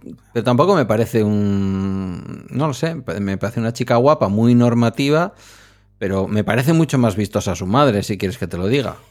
Claro, su madre es más mujerona, vale, está casada con el, está casada con el protagonista. Bueno, pues ya está, que también esto es una de las cosas, ¿no? Que parece que él decía mm, que le habían advertido. No sé si lo dice el, propio Sheridan o quién lo dice. Eh, mm, nos habían dicho que esto de que de, rodar una serie o, una película con haciendo de pareja una pareja real nunca era una buena idea. Y yo creo que va genial. Yo creo que funciona de maravilla. Y la hija también. Entonces, pues bueno. Bueno, las críticas buenas, por, un por otro lado, pues dicen que hablan de la mejor serie del universo Yellowstone, que yo creo que probablemente ahí tengan razón. Em, Sam Elliott, por cierto, ganó el premio del Sindicato de Actores a Mejor Actor en Miniserie y eh, estuvo nominada en 1883 a los Emmy por Mejor Fotografía y Banda Sonora. En cuanto a las críticas, pues es de estas series donde realmente, si nos vamos a Metacritic, hay una diferencia abismal eh, la crítica le concedió un 69 sobre 100 y los usuarios un 86. O sea, hay una, una diferencia brutal. Eh, se ha hablado mucho de si la crítica está muy mediatizada por esa audiencia conservadora. Eh, bueno, esto yo he leído la crítica del Hollywood Reporter y realmente en algunos aspectos te da la sensación de que es alguien que se está queriendo cargar la serie y que está buscando agujeros del guion donde realmente eh, hay elipsis narrativas que tampoco son para poner el acento ahí. Pero bueno, cada uno sabe cuando habla de series y escribe de series por qué lo hace de una manera o lo hace de otra muy diferente. Y, en fin, esto es lo, que hay. ¿Por qué hay que ver, antes de pasar a los spoilers ya, eh, por qué hay que ver 1883, eh, Pedro? Bueno, los amantes de los western, eh, que ni lo duden, eh, no van a encontrar en el cine actual ni en las series actuales un western como este. Es una cosa muy bien facturada, con un guion muy interesante. No hay grandes sorpresas, pero sin embargo hay mucha imaginación. Sobre todo, eh, me voy a ahorrar explicar en qué momento, pero para evitar los spoilers que vendrán después pero sobre todo en algunas de las cosas que se cuentan y de una manera en especial mm, la manera en que algunos de los personajes, eh, digamos, eh, occidentales o pioneros o, de, sí, bueno, de, la, parte blanca del elenco, la parte blanca de la historia, termina entrando en la magia de los nativos americanos. A mí eso me parece fascinante. Me parece fascinante que en un western clásico veamos a una señora después de haber mantenido una relación con un chico que se termina malogrando, eh, meterse la mano a la entrepierna y sacar la mano manchada en sangre y pensando, pues no me ha dejado embarazada porque estoy menstruando. Eh, por lo que sea, esto yo no lo había visto nunca en un western, ¿no? Entonces, eh, no sé, es que me parece auténtico me la creo todo el tiempo. Eh, mira, no me, no me, había fijado en que las eh, sonrisas eran Profiden. La serie me la creo todo el tiempo, me parece que está muy bien hecha y es una serie, por otra parte, que, se puede ver en familia, que es también posiblemente una de las cosas que este hombre es capaz de hacer. Series que cuentan cosas muy crueles eh, que una criatura en un momento dado, de una determinada edad, puede ver sin, sin mayor problema. ¿no? Me gusta, me parece una, me parece una serie muy bonita y, que lo mismo acaba en tragedia, que terminas con un pensamiento que a mí me lleva en los finales de cada capítulo cuando se hacen esas reflexiones sobre la libertad, sobre las grandes praderas americanas y sobre todo esto, yo estoy en el fondo escuchando ahí una especie de columna izquierda que me dice que Walt Whitman le estaba soplando cositas en la oreja a, a Taylor Sheridan. Me, ha, fascinado y me parece la más, la más sólida, la mejor eh, construida de todas las series del, de todas las series del, del, universo Yellowstone. Yo por un lado es verdad que es una historia que hemos visto muchísimas veces ya antes, la ruta de Oregón, los eh, pioneros, eh, las distintas dificultades del camino. Ahí tienes una parte de western clásico, narrado con firmeza, de forma sólida, con grandes personajes, con buenos actores. Desde luego la pareja protagonista eh, para mí ha sido un descubrimiento, los dos. Y, y, luego por otro lado, pues la sorpresa, ¿no? Porque realmente quizás al margen de ese escenario ya eh, consabido del western clásico está lo que no es otra cosa que un coming of age que llaman los americanos, un relato de la madurez de un adolescente entre la ensoñación, la liberación, eh, la poesía, porque tiene un tono poético la serie muy, muy importante, y a la vez el contraste de repente de la brutalidad con la que la naturaleza eh, trata al ser humano, ¿no? Y hay, eh, no sé si es el tercer episodio, un final de estas reflexiones que hace Elsa Datton en, para sí, en voz en off, que dice, hasta que me di cuenta que esta tierra no la había creado Dios para nosotros. Que son mensajes además demoledores y que, eh, vamos, yo, es una serie que me gustaría que, algunos de mis amigos, eh, como Sergio, eh, muy conocido cuando hicimos la posada del Dragón Verde, el programa ecologista que hacíamos el podcast,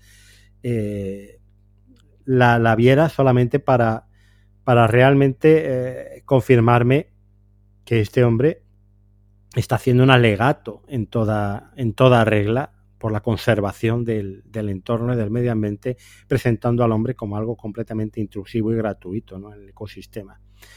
Eh, no sé, creo que tiene muchas aristas esta serie y, que es eh, una narración suficientemente compleja para que interese a todo tipo de público, con ese sabor clásico por otro lado, que al que busque simplemente un entretenimiento eh, también le va a gustar. Pues sí, estoy totalmente de acuerdo. la puedes incluso enlazar haciendo una doble pirueta con tirabuzón hasta con lo que después sería la... O sea, esta historia se cuenta en un momento de la historia de los Estados Unidos y 200 años después un señor nos cuenta en On the Road cómo es atravesar los Estados Unidos.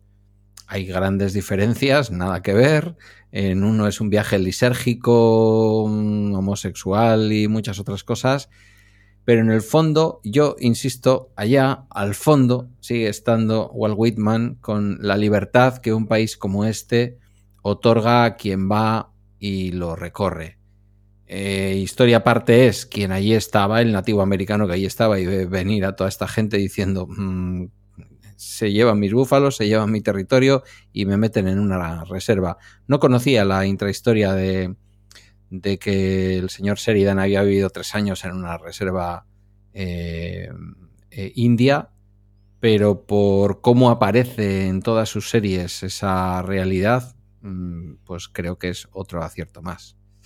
Nada, o sea, hay que verla, hay que verla. Quien lo esté dudando, mm, o sea, los 2.99 valen solo por esta serie. bueno, ahora van a ser ya 6 euros, 5,99, probablemente si alguien no se ha hecho de Sky Showtime, pero aún así, ¿eh? en Full HD y sin publicidad, que esto ya hay que decirlo a día de hoy, pues pueden ver eh, esta serie y otras tantas de Taylor Sheridan que a nosotros nos están fascinando. Los que ya hayáis, hayáis visto 1883, pues después del corte y del mítico eh, mensaje de José Escolar, podéis acompañarnos a continuación para diseccionar y seguir hablando ya con spoilers de 1883.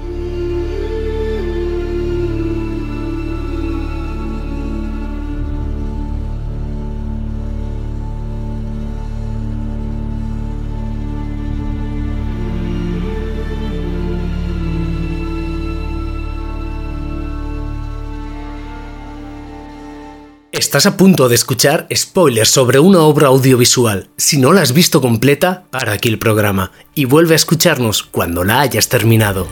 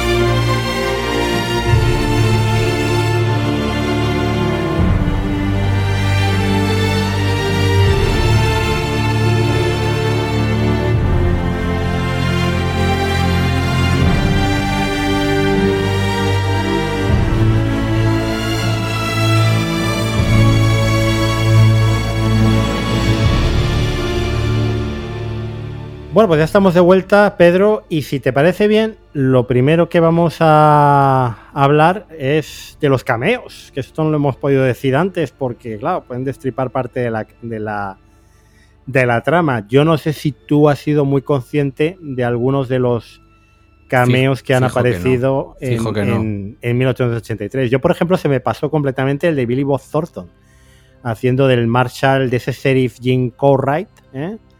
Es que hay unas caracterizaciones, entre que yo no me fijo mucho en estas cosas y, y, las caracterizaciones, pues ni idea, o sea, no me había dado cuenta, pero para nada. Bueno, pues yo le confundí incluso con el, el sheriff que aparece también en Yellowstone y, en, y el policía de Mayor of, of Kingston con Hugh Dillon, ¿eh? por esa caracterización precisamente, pero no, no era Hugh Dillon, era el bueno de Billy Bob Thornton. A Tom Hanks me imagino que sí que le, le verías como ese general eh, de la Unión, George Mate. ¿eh? Mm. Yo creo que ahí ese fue un momento también el segundo episodio de, de cuando sale Tom Hanks en ese flashback que yo dije, coño, está Tom Hanks. Bueno, pues resulta que es que Tom Hanks y Rita, y Rita Wilson son amigos íntimos ¿eh? del matrimonio de Tim McGraw y Faith Hill. Y sabían que estaban rodando Yellowstone y, y ambos aparecen en la serie en distintos momentos eh, Tom Hanks se pasó un día de rodaje, le caracterizaron y, rodó esa pequeña escena. Y después Rita Wilson la podemos ver eh, como Caroline, esa dependienta o dueña de una tienda en, en, esa población de Doan, que, es casi cuatro tiendas de campaña y un, almacén de aprovisionamiento. Curioso momento de la, de la serie, un momento curiosísimo porque dices, ¿esto qué es? Parece una especie de poblado hippie de muchos años después, ¿no? De esos de festival, una tienda de festival. La, la, típica zona eh, de venta que puedes encontrarte en un festival de estos en medio del campo en Estados Unidos. Y se ponen eh, el personaje de, de Riza Wilson y el de el de Faith Hill, eh, Margaret Atton, se pone fin a ponche y es un poco mm. como la liberación de, de dos mujeres ahí en el oeste Momentazo. Ese es un momentazo de la serie. Compartiendo. Luego a Graham Greene, que hemos visto muchas películas, incluso en Baleando con Lobos, ¿no? Sí. Eh, hace de ese indio de la, de la, tribu, será claro, la tribu de Broken Rock, ¿no? Me imagino. Sí. Que se supone, es, señala se a, a, James Dutton dónde está Paradise Valley, que va a ser el destino final de, del rancho Yellowstone, donde se van a sentar. Y ojo, le hacen advertencia. Siete generaciones después, Correcto. recuperarán sí, sí. la tierra. Y, y, yo he contado Y la séptima generación es el pequeño Tate de Yellowstone. Nos ese lleva- niño tan, sí. tan maravilloso y avispado al que yo, yo vamos, se me... Sí, pensé lo mismo, pensé lo mismo. El Digo, pobre Tate ahí va- tenemos al indio volviendo a hacerse con las, con las tierras de sus antepasados. Efectivamente. Eh, y luego, claro, como no podía faltar, porque Taylor Sheridan normalmente se ahorra el sueldo de contratar a un vaquero para que haga personajes secundarios y lo hace él mismo. Claro. Entonces le tenemos como Travis, el criador de caballos en Yellowstone, la serie madre, y aquí aparece como un personaje que yo no le reconocí porque está también muy caracterizado y con la dentadura la tendrán blanca, pero la cara llena de mierda la tienen todo el reparto, pero a base de bien, ¿eh? Y, es eh, Charlie Goodnight, ¿no? Ese ganadero que se dedica a, cazar cuatreros eh, ahí campo a través. Luego hay cuatro personajes eh, que coinciden en las que aparecen también en Yellowstone en la serie madre, bueno, cuatro actores. El Comanche Sam, que acaba siendo el esposo de Elsa Dutton, eh, es interpretado por Martin Sesmeyer. Bueno, pues Martin Sesmeyer es el fisio de, de Mónica, la esposa de Casey en Yellowstone. Eh, tenemos también a Steve Hendon, que este es, yo creo que uno de los actores fetiche de, de Sheridan porque está en todas las series. Mm. Steve Hendon hace de Cookie, el Sí. cocinero aquí en 1883, hace de eh, agente de la policía de ganadería en Yellowstone y además es un guardia en Kingstown eh, con un papel muy, muy protagonista, digamos, dentro de Mayor of Kingstown. Eh, sí, sí, sí. Vamos a dejarlo ahí. Vamos a si- dejarlo, vamos a por dejarlo si- ahí. Y luego tenemos a Dawn Oliveri, que era la, la tía Mustia que se suicida en Pero el- muy mustia, de Muy verdad. Qué mal rollo de la tía los dos primeros episodios, por favor. muy mal rollada y la hija no, no la venía a la zaga, vamos, no la estaba parecida y que, mm, que luego en la quinta temporada aparece como Sarah Atwood en, Yellowstone, ¿no? Esta misma actriz. Eh, por cierto, en la temporada 4 de Yellowstone, que yo no he visto todavía, ¿eh? porque me he metido con las precuelas antes de continuar con la temporada 4, creo que salían en flashbacks escenas de Tim McGraw y Faith Hill, ¿no? También, haciendo de sus personajes de 1883. Mm, sí, creo que sí. Creo que sí. Ya sabes que yo soy muy despistado con estas cosas, pero creo recordar que sí. Es que claro, yo Yellowstone, después de Yellowstone, a mí me cayó 1883, luego 1923, luego he visto las dos temporadas. Y no, la, no has dejado series entre medias como estoy haciendo yo y, y vas a acabar mezclando todo, ya, ya te digo yo. Puede ser, puede ser. Lo mismo hay un... Lo mismo hay un... Yo qué sé. Un día nos ponemos a hablar de Yellowstone y te digo de... De la... eh, del, del motín en la prisión de Yellowstone, por ejemplo. Puede pasar. Son puede cosas pasar, que pueden puede pasar. pasar. Pues vamos a hablar algunas de las tramas ya de la serie con, con spoilers. Mira, eh, la primera trama obviamente es la protagonista, Elsa Dutton, que tiene un despertar sexual también eh, a lo largo de la serie. Sí. Primero con ese eh, vaquero llamado Dennis, eh, interpretado por Eric Nielsen. Que es tan guapo como la pinta de guarro que tiene de, de no haberse yo, yo duchado. lo, y- yo lo de guapo lo dejaría para otro día. Es que este. No, tiene ojazos, tiene ojazos. sí que me resulta. eh, es, una, es una relación que en otro contexto, fíjate, sería completamente increíble que un bellezón como Isabel May acabara con el personaje, porque luego eh, Eric Nelson no está tampoco de mal ver en, en la vida real. ¿no? Eso es lo que te iba a decir. Yo no le El- conozco como, como, mm, como eh, actor. Quiero decir, no, no le he visto vestido en una alfombra roja, pero, pero pensé cuando estaba viendo la serie, le han puesto kilos de grasa de hamburguesería de algún, de algún rincón de, de Texas, de, de, Sí, de- de- alguna- freidoras o sea, de esas que recorre Sí, Jeremy. Renner para su oso en Mayor of Kingstown. Pero claro, a la chavala, eh, voy, a, voy a hacer un poco de Sheridan. A la chavala le empiezan a recorrer picores el cuerpo y entonces, pues el chico le resulta suficientemente atractivo para lo Claro. que ella necesita en ese momento. Es que, y es de ahí que, nace el amor. claro, la serie es creíble en ese. es- esa relación es creíble porque es de lo que tengo alrededor. eh, esto es lo un poco mejor. Sí, porque luego además el chaval es un buen, es un buenazo. O sea, Sí. es un chaval que claramente se ve que es respetuoso con las mujeres, incluso tímido, ¿no? Con grandes Eh, dificultades para haber acabado la primaria, eso también se, se ve en el, en el personaje. Sí, sí, sí. Todo, todo su cerebro estaba ocupado en cómo ensillar a un caballo y cómo montarlo bien.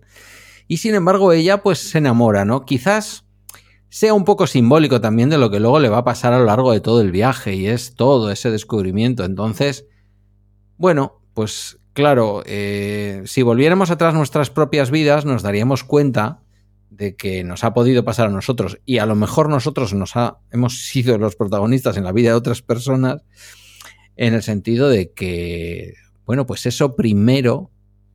Mira, cuando yo me compré mi primer coche, me decía mi profesor de autoescuela, el muy sinvergüenza, me decía, te has comprado un Seat Ibiza, lo más parecido a un coche.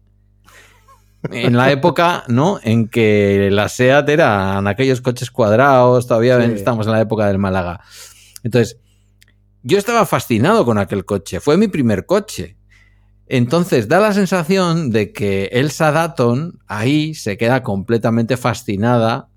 Eh, claro, luego... Claro, Es que fíjate, ella dice, así que esto es el coqueteo. Uy, qué divertido es esto, dice. Claro, claro. Lo que pasa es que luego descubre a un, a un Antonio Flores, ¿sabes? Luego descubre a un Antonio Flores musculado. Es que Y- Martin Sesmeyer está muy bien eh, físicamente. La- la Has dicho Mon- está muy bien por no decir está muy bueno.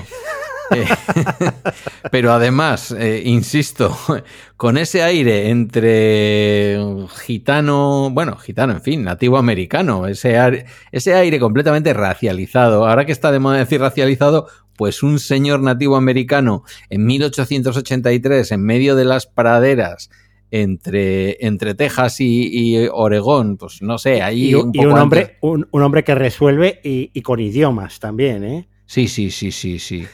Qué manejo del inglés, colega, para aquella época. Bueno, los tuvo que haber. Eh, quiero decir, ya estaban en las reservas, ya estaban dominados por el. Estaban dominados por el. por los. por los federales, digamos, por el gobierno federal, y habían trabajado muchos de ellos para. sobre todo para el bando azul, para el bando de la Unión, como rastreadores. Y quiero decir que no es la historia de. no es la historia de Sam, no es la historia que nos cuentan. No parece que en ningún momento se haya entre comillas, civilizado por parte de los, eh, de No, los blancos. Él, él está muy concienciado de defender su tierra, su pueblo y sobre todo porque tiene la sospecha justificada.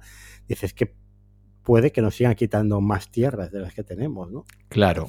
Pero es muy bonita esta parte de la trama, ¿no? Esta trama es muy bonita porque mm, en la literatura clásica está lo de el amor más allá de la muerte.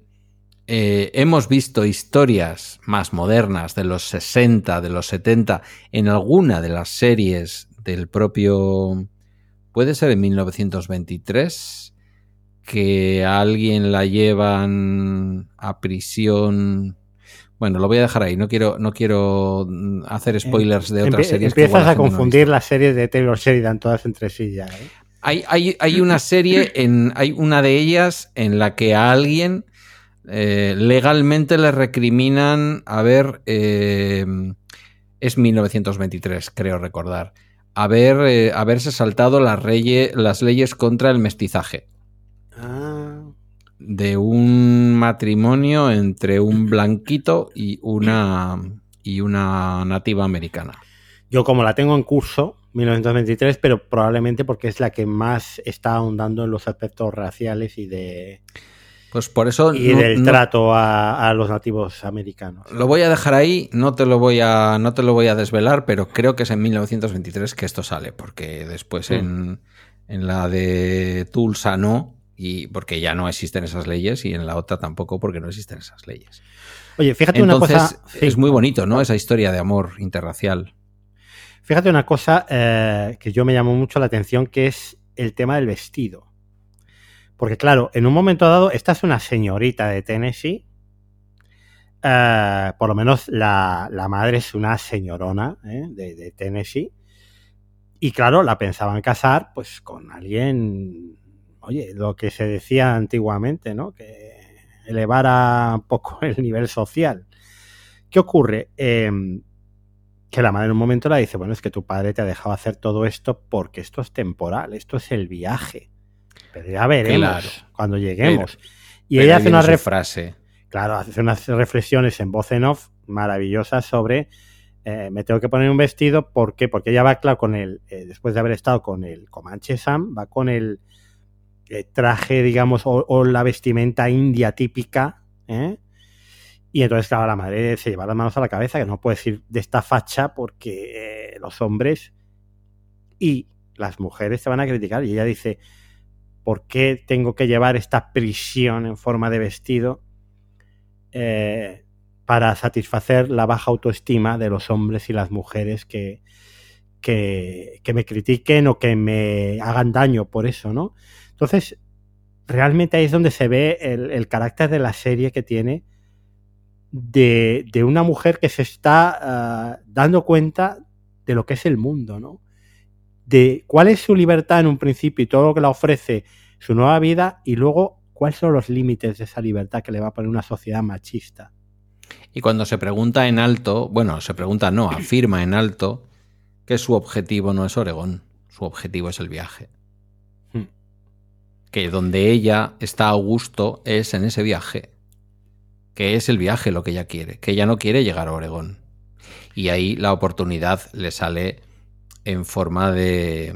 en forma del indio Sam, eh, que, lleva ese nombre por haberse quedado con el. Pero es porque es la forma de vida de todas las que encuentra a lo largo del viaje que le permite seguir viviendo con completa libertad. Sí, porque además hay una cosa, me encanta además cómo lo cuenta eh, y cómo lo han rodado. Eh, hay una cosa que se ve desde el principio. Son una pareja con, con un amor enorme el uno por el otro, pero en ningún momento el indio Mm, se queda con ella. Quiero decir, bueno, ya tú vete y ya luego volverás. Sí, porque hay una. Hay, esa promesa, ¿no? De, encontrarse, que luego ya sabemos cómo acaba. Estamos en la zona de spoilers, ya sabemos cómo acaba. Eso no se puede llegar a cumplir. sí, hay una ensoñación final de lo que hubiera podido pasar, ¿no? Es, sí, que está bonito, ¿eh? ¿A, ti qué te parece que la, serie, que la serie empiece con, con la, el principio de la muerte de ella, digamos? porque a, mí me pareció un poco clickbait luego. Ah, y luego lo que no me acaba de convencer, para mí es lo, ya lo, digo, ¿eh? es el aspecto más negativo de la serie, es cómo se alarga esta, esa muerte.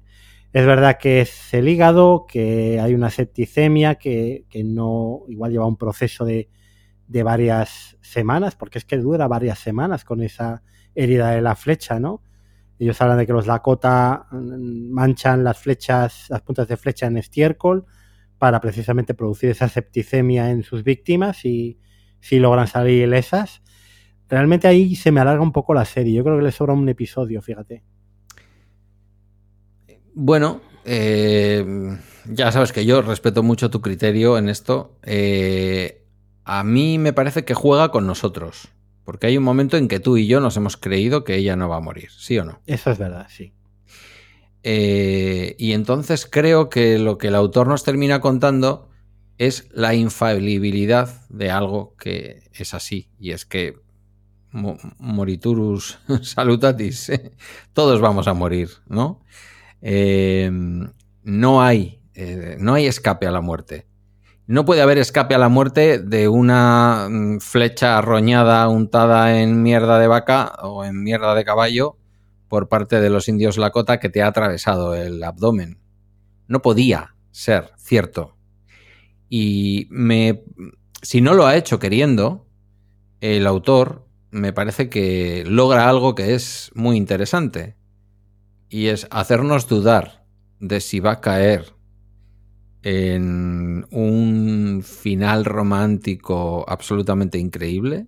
Y es claro, yo tenía ese miedo, ¿eh? yo también. Claro, claro, el amor supera la muerte y por lo tanto, como hay amor no puede haber muerte. Y después nos da con toda la realidad otra vez en la cara. Es decir, no, no, no.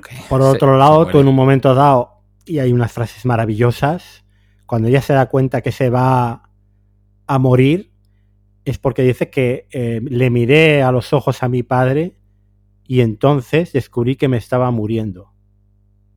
Cuando le mira a los ojos a su padre, que es uno de los momentos también, es creo que es el final del octavo episodio, ¿eh? que es cuando se te queda el corazón congelado en ese instante de la serie. Mi padre ya estaba haciendo el duelo o algo así, viene a decir. Le miré a mi padre y mi padre ya estaba haciendo mi duelo. Hmm. O, o algo de este estilo, ¿no? Bueno, es un proceso acelerado de madurez eh, en el personaje. Y lo más interesante es que siendo guapita, siendo muy Barbie, todo lo que tú quieras, te lo terminas creyendo. Te crees ese descubrimiento de la sexualidad que no es censurado por unos padres, que aparentemente el padre, en fin, yo lo último que hubiera hecho es arrimarme a esa chica en esa caravana, por lo que sea. Le miro al padre a la cara y digo, yo no me arrimo a esta ni con un palo. Me, me hace ahogar en cualquiera de los ríos. Él lo piensa, él lo piensa, ¿eh? Por eso va con tantas cautelas. Sí, y sin embargo, sorprendentemente el padre, y quizás es un poco por eso yo antes se me iba a la olla y me iba al, a la generación beatnik, me iba al, al On the Road, ¿no? Es el viaje como elemento mágico, el viaje como nos, nos, ha pasado en muchas historias que hemos visto, nos ha pasado viendo la pequeña Miss Sunshine, nos ha, nos ha pasado en muchas pelis y por supuesto en todas las que tienen algo de road movie como son todas las películas de vaqueros o casi todas, ¿no? El viaje como un lugar distinto, como un lugar, y este viaje en particular, este camino hacia el noroeste, eh, esta ruta hacia, hacia Oregón, como un lugar en el que las normas sociales de la época eh, tienen que desaparecer, porque es una lucha, es un equilibrio entre la libertad y el precio por la libertad, por esa libertad, que no puede ser otro que la muerte. Ella en un momento dado, yo creo que es un viaje de autodescubrimiento y, se logra realizar como quien es. Ella es la piedra angular de toda la historia que va a narrar Taylor Sheridan en 5, 6, 7 series. Eh, es definida por, con los Lakota, dice, ¿por qué acabó la batalla? Dice, porque tu hija ha sido el mejor guerrero que había en la batalla. Por respeto a, ella, ha parado la batalla. Y Em, al final, claro, tú sabes que va a morir, está muy lejos de Montana cuando empieza a morirse, pero es que ya, claro, tiene que morir en el Paradise Valley. Ella tiene que morir en esa colina, en esa piedra que va a ser la piedra de pelo amarillo, la Yellowstone, eh, abreviando, que dé nombre al rancho de su familia en los siguientes 120 años, ¿no? Por lo menos. Eh, es el centro de toda la historia de Sheridan. El, viaje que hace esta muchacha hacia su interior y por la ruta de Oregón hasta encontrarse a sí misma y encontrar las raíces de la familia Datton, que realmente las tiene ella, ¿no? Esa fiereza, esas ganas de vivir, de luchar por, por su familia, ¿no? Bueno, da, da sentido y explica eh, la defensa casi irracional de John Datton, del John Datton de la actualidad, eh, de su rancho, ¿no? Es decir, donde tú mueras, allí te enterraremos y allí es donde nos vamos a quedar. Por lo tanto, no es una tierra elegida desde un punto de vista económico, no es una tierra elegida desde un punto de vista de un incipiente capitalismo o de una incipiente forma de vida americana, es un lugar elegido por un hecho natural y al mismo tiempo sobrenatural como es la muerte de la muerte de la, de, la protagonista, ¿no? de, de, de Elsa Datton. Y entonces esa es la conexión que luego puedes no ver Yellowstone, o puedes no haber visto Yellowstone antes de ver la serie, pero cuando has visto Yellowstone, yo que no lo he hecho bien, tú me dijiste que hay un orden, que... No, hay, muchos órdenes, hay, muchos órdenes posibles. ¿eh? Yo he visto Yellowstone y luego me he ido a la precuela, ¿no? Y luego me he visto la secuela de la precuela o la, o la segunda precuela o llámale como quieras. eh, he visto Yellowstone y luego me he ido a seguir el orden cronológico histórico. Que esto creo que ahora que las series han llegado entre nosotros eh, va a ser más difícil, porque creo que se van a ir estrenando y algunas de estas series, 1883 yo creo que se va a quedar donde está, mm, pero creo que por ejemplo 1923 es la serie que finalmente va a terminar desaguando en Yellowstone.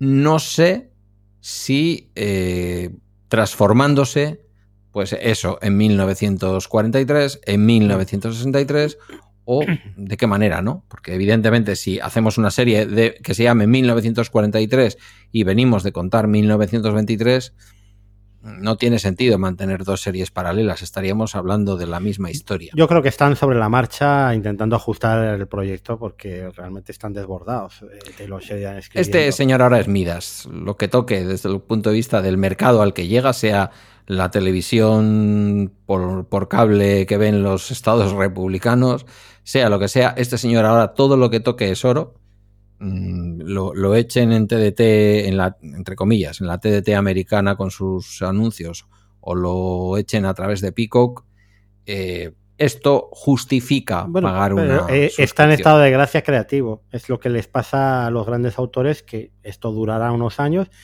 pero está en estado de gracia. Como, como le colocaron personaje de los 80, como es el mafioso de Stallone, en la, en la Tulsa del siglo XXI, un hombre completamente desubicado, ¿no? Con su taza incluso de café cerámico ahí en, en la típica cafetería de eh, eh, él, él eh, sabe ver todo esto y lo, lo cuenta muy bien. Si estos guiones fueron propiedad de HBO en algún momento, HBO aquí se ha equivocado. No, el de Yellowstone solamente. Bueno, sí, pero tener Yellowstone hubiera supuesto después desarrollar posiblemente las precuelas. Lo que pasa es que, el, western, incluso el neo-western, estaba muerto. Igual estamos hablando de 2016, ¿eh? eh sí, Pero, pero quiero decir, em, los editores que hacen este tipo de cribado, a alguien a quien le llega en Planeta un libro de un señor que no ha escrito nada y es capaz de discernir si eso va a ser un bestseller o puede ser el comienzo de una saga de un detective o simplemente es una novela que no va a acabar en ninguna parte, ese es tu trabajo, amigo. Bueno, y evidentemente alguien en el grupo de HBO no fue por problemas de, presupuesto, ¿eh? que no se ponía de acuerdo. Taylor Sheridan quería más pasta para rodar y, y HBO no, de todas maneras, eh, yo creo que, es muy difícil, es muy difícil hacer ese trabajo. Mira, eh, vamos a, avanzar sobre otras historias. El matrimonio de James y Margaret Dutton, Tim McGraw y Faith Hill, matrimonio también eh, muy sólido. Y hay una frase para mí clave, ¿no? Cuando él, le define en todo momento como un soñador, un hombre que ha tenido una visión, que quiere ir a, ese paisaje. No sabemos, es, como lo de Elsa Dutton, no sabemos dónde va a morir y, ahí sí que resulta curioso haber visto Yellowstone, ¿no? Eh, voy a volver un poquito para atrás. Sabemos que el Sadaton va a morir en cuanto aparecen a caballo en los paisajes que hemos visto en Yellowstone. Cuando aparecen esas montañas de fondo y esos bosques, ya han llegado a, ostras, ya han llegado a Yellowstone. Esto es Yellowstone. Va a morir aquí. Va a morir aquí. Y, lo que hablaba de, la frase del matrimonio, ¿no? Él, eh, es un soñador y, ya tiene una visión, quiere que su familia empiece una nueva vida alejado de la civilización que le ha decepcionado, la guerra, todo lo que ha ocurrido. Y ella le dice, eh, es que eres un soñador. Y él, le dice, tú también. Y ella dice, no, yo no soy una soñadora, yo soy una creyente. Ella cree en, su marido, ¿no? Eh, es una mujer con una gran personalidad que también monta a caballo. Sin embargo, ahí sí que la vemos que ella está completamente enamorada y subyugada a, su esposo, ¿no? Sí. Eh, sí, bueno, y a él se le ve que es un hombre rudo, pero que tiene su atractivo.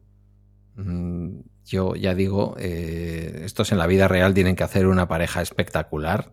Sí, sí, vamos. Mm, porque son tal para cual. Ella es una mujer de una belleza impresionante. Eh, interpreta, o sea, no es que sea guapa y le han dado la serie, no, no. Interpreta de una manera brutal. Es muy creíble, mucho más creíble, te diría, incluso que su hija. Ese temperamento, ese montarse a caballo con un rifle para ir a buscar a su hija, para salvarle, para, para en todo momento luchar también por su familia. Esos sí son valores que se han atribuido habitualmente a las personas más conservadoras. Es uno de los errores mm, políticos más enormes que se pueden cometer. Relacionar la familia con la derecha y, y qué relacionas con la izquierda. ¿Es que hay algo más grande que la familia? Por supuesto, sí, la libertad, eh, la capacidad de desarrollar tus propias historias y tu propia vida, el, el ser diverso y que tu familia lo respete, pero da igual, hables de una familia más tradicional o menos tradicional, durante el tiempo que estamos en este planeta, eh, lo que necesitamos y lo que más puede, y esto te lo digo también por trabajo, lo que más puede tocar nuestra vida es disponer o no disponer de esa familia. Y ella claramente es un soldado. Es un soldado con una potencia femenina muy fuerte, no es que su marido le diga lo que tiene que hacer y ella actúe como un perrito. Ella es una mujer fuerte, evidentemente digna madre de su hija, pero sí, sí, claramente rendida al sueño de su padre. Este es el sueño de su padre. Este es el sueño de su padre. Hay un momento en el que, se, en el que hay una conversación entre la madre y la hija y la madre lo que le viene a decir es eso. Es decir, a mí me da igual. Yo no estaba mal donde estaba, pero tu padre tenía un sueño y yo sigo ese sueño. Y hay una cosa en toda esta historia, ya que mencionas, eh, pues, ¿no? El desencanto, la guerra, una guerra al final fratricida entre hermanos en, una, en un país como Estados Unidos, se sobreentiende que eh, los dos guías, los dos personajes, tanto el blanco como el negro, han estado del lado de los, eh, de los ganadores de la guerra, han estado del lado de la Unión, y se supone que él, por el lugar donde vivía, y porque hay algunas referencias, si no me equivoco, en la serie, ha estado en el lado contrario. Sí, claro, él, sale con el uniforme sudista, yo creo. Sí, en algún momento me da la sensación, efectivamente. Entonces, y sin embargo, eso marca una distancia pero se ve también como un pueblo se vuelve a... Eh, en, ese eh, país incompleto, porque todavía era un país incompleto.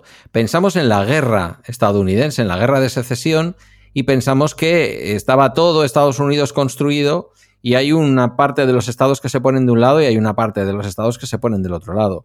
La realidad es que Texas era casi ya de por sí un país aparte eh, era mm, la civilización en el sur, estaba el este, en torno a Texas una serie de estados sudistas, pero mucho, mucho, mucho del oeste americano todavía por, por descubrir. Y lo que nos encontramos es esa, esa parte posterior, ¿no? Entonces, eh, también me llama la atención eso, me llama la atención cómo eh, se va produciendo el camino y en el camino aunque en todo momento el padre va dejando claro que él lo que hace lo hace por su familia, eh, se puede producir una convivencia un, escenario común o un objetivo común que es llegar hasta Oregón o seguir al menos ese camino. Y eso lo hacen desde diferentes bandos de la guerra que, en fin, cinco años antes o unos años antes habían estado, habían estado luchando en, en bandos distintos. ¿no? Pero sí, desde luego, en cuanto al matrimonio, ahí hay una mujer completamente rendida al sueño de su marido. Está claro. Luego la tercera historia sería la de Sam Elliott, la del personaje Shia Brennan, que le vemos como al principio de la serie quema la casa con su madre, eh, perdón, con su esposa y con su hija que ha muerto de varicela, se supone, ¿no? Que era viruela. varicela. Viruela, viruela, efectivamente. Eh, y que prácticamente, bueno, pues es su viaje final, ¿no? Hasta el océano. Hay una conversación preciosa, porque tienen un par de conversaciones eh, Isabel May y Sam Elliott en la serie, y en una habla de cuando pierdes a un ser querido como una parte de su alma, de tu alma, que vivía en él, se muere para siempre, y cómo, sin embargo, una parte del alma del que ha muerto vive en ti para siempre, ¿no? Que es algo que yo siempre muchas veces eh, con seres queridos, eh, cuando pierdes a alguien, eh, lo tienes ahí muy presente, ¿no? Hay una parte de ellos que vive en ti para siempre, lo que te han enseñado, lo que te han dicho. Y que él ese viaje lo quiere hacer al océano porque su mujer siempre quiso morir, eh, quiso, siempre quiso ver el mar, el océano, y él quiere, eh, antes de morir, mm, que esa parte del alma de su mujer que vive en él vea el océano. ¿no? Y es maravilloso. ¿En, en qué momento eh, eres consciente de que se va a suicidar y se va a suicidar en una playa? bueno, pues en esa conversación yo creo, ¿no? Para mí hay un momento clave en el que digo, este tío al final de la serie se pega un tiro. Eh, cuando ve a la costa. Y es, por una parte es, lógico, él acaba de perder a su mujer y se le ve que es un hombre de principios, no va a irse eh, enseguida con otra mujer, pero cuando la mujer cíngara se le ofrece, cuando Noemí se le ofrece, él claramente deja claro que su vida ha terminado y con su vida sentimental, su vida en general, ¿no? Luego, evidentemente, va repitiendo a lo largo de toda la serie a todos los amigos que se van encontrando por el camino, vaqueros de otras historias, o gente que ha dirigido otras caravanas o que se dedica a ello. No, me, no nos vamos a volver a ver. Va a ser, este es mi último viaje. Sí. Eh, pero sí hay un momento en el que es muy evidente. Entonces, ya cuando yo le veo sentado allí mm, mirando al mar, digo, aquí, aquí llegó tu momento, hijo. Y así es. Así y, es. y está rodado con una sencillez también y con una delicadeza con distancia, no hace falta, el dramatismo no tiene por qué convertirse en, en ¿cómo decirlo? Pues en sirope de, de, fresa, ¿no? Es que ahí dibuja muy bien los personajes eh, Taylor Sheridan. Tú fíjate la amistad que tiene con el sargento Thomas, ese compañero que se ve que ha trabajado, ha, ha luchado con los unionistas, esa unidad de, de afroamericanos que, lucharon con la Unión. Eh, luego cómo cede en un momento dado ya porque tiene sus choques con James Dutton sobre qué es lo mejor, la mejor ruta a seguir. Y al final cede el mando ¿eh? a, a, James Dutton. Él, él, le ve que está más capacitado, que las decisiones están más acertadas, que la gente le va a hacer más caso y antes de dividir la caravana él, él cede el cetro. Eh, bueno, también la interpretación de Samelio te ayuda mucho a creerse todo esto, ¿no? A creerse claro. el personaje pero es, es maravilloso. Y, y, y, por último, por cierto, tenemos a, a los inmigrantes, a, a, Joseph, ese hombre convertido en jefe de, de los inmigrantes eh, a la fuerza un poco, que es el único que habla inglés. Porque sabe inglés. o otra mujer que de repente mataban a su marido durante el viaje porque van cayendo bastantes eh, de los integrantes por las cosas además más estúpidas. Y es, es muy curioso porque eh, Sheridan contaba que, que, era cierto, mm, o sea que él intentaba desmitificar dos cosas con esta, esta versión de la ruta de Oregón. La primera es que los indios no atacaban normalmente, los indios ayudaban a los pioneros, como hace el Comanche Sam, y los Lakota lo que ocurre es que, claro, es que allí también había cuatreros, bandidos y, y gentuza que mataba tanto a pioneros como a indios. Claro. ¿eh? Y se daban las situaciones que se dan, ¿no? De, de enfrentamiento después. Eh, esa era una de las cosas. Y luego la otra cosa que quería desmitificar es que la, no sé si hablaba del 70 o el 80% de las muertes era por aplastamiento de carro. Porque uh -huh. conducir un carro era muy difícil y, y acababan aplastados por, el, por, su propio carro por el que venía detrás, normalmente los pioneros, ¿no? Sí, sí, hacen mucha referencia, eh, la serie insiste mucho en la falta de destreza ¿no? de estos inmigrantes que no habían conducido un carro, que no sabían cómo vadear un río, que no sabían montar a caballo incluso, ¿no? Eh, insiste mucho en eso. Hay un elemento también, hablando de Joseph y sobre todo de, de Noemí, en el caso de Noemí hay una realidad que ocurre, yo diría que en, en todas las culturas. Esto, seguro que si tuviéramos un antropólogo de cabecera por aquí nos lo podría confirmar, como ella enseguida en aquella sociedad patriarcal, violenta, en donde hay que saber disparar, en donde hay que tener fuerza, eh, muchas de estas cosas, enseguida busca otro hombre. Y en cierta manera mm, se termina edulcorando un poco la relación con, con este, con... Eh, con el sargento. Thomas. Sí, con el sargento. Eh, pero al mismo tiempo a mí me hubiera gustado que se hubiera reflejado de una manera un poquito distinta esa relación de Noemí con el sargento Thomas.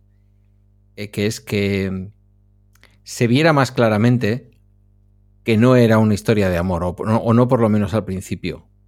Se ve, se ve un poquito, ¿eh? un poquito así se atisba, pero que es algo que ocurrió, es algo que dio origen incluso a religiones, es decir, que la falta de hombres en un momento dado, porque habían muerto en la guerra, porque normalmente en aquella época eh, pues el ejercicio de la violencia activa con pistolas, con tal, afectaba mucho más a los hombres que, que, a cualquier, que a las mujeres o que a los niños, que también sufrían la violencia, ¿eh? no digo que no.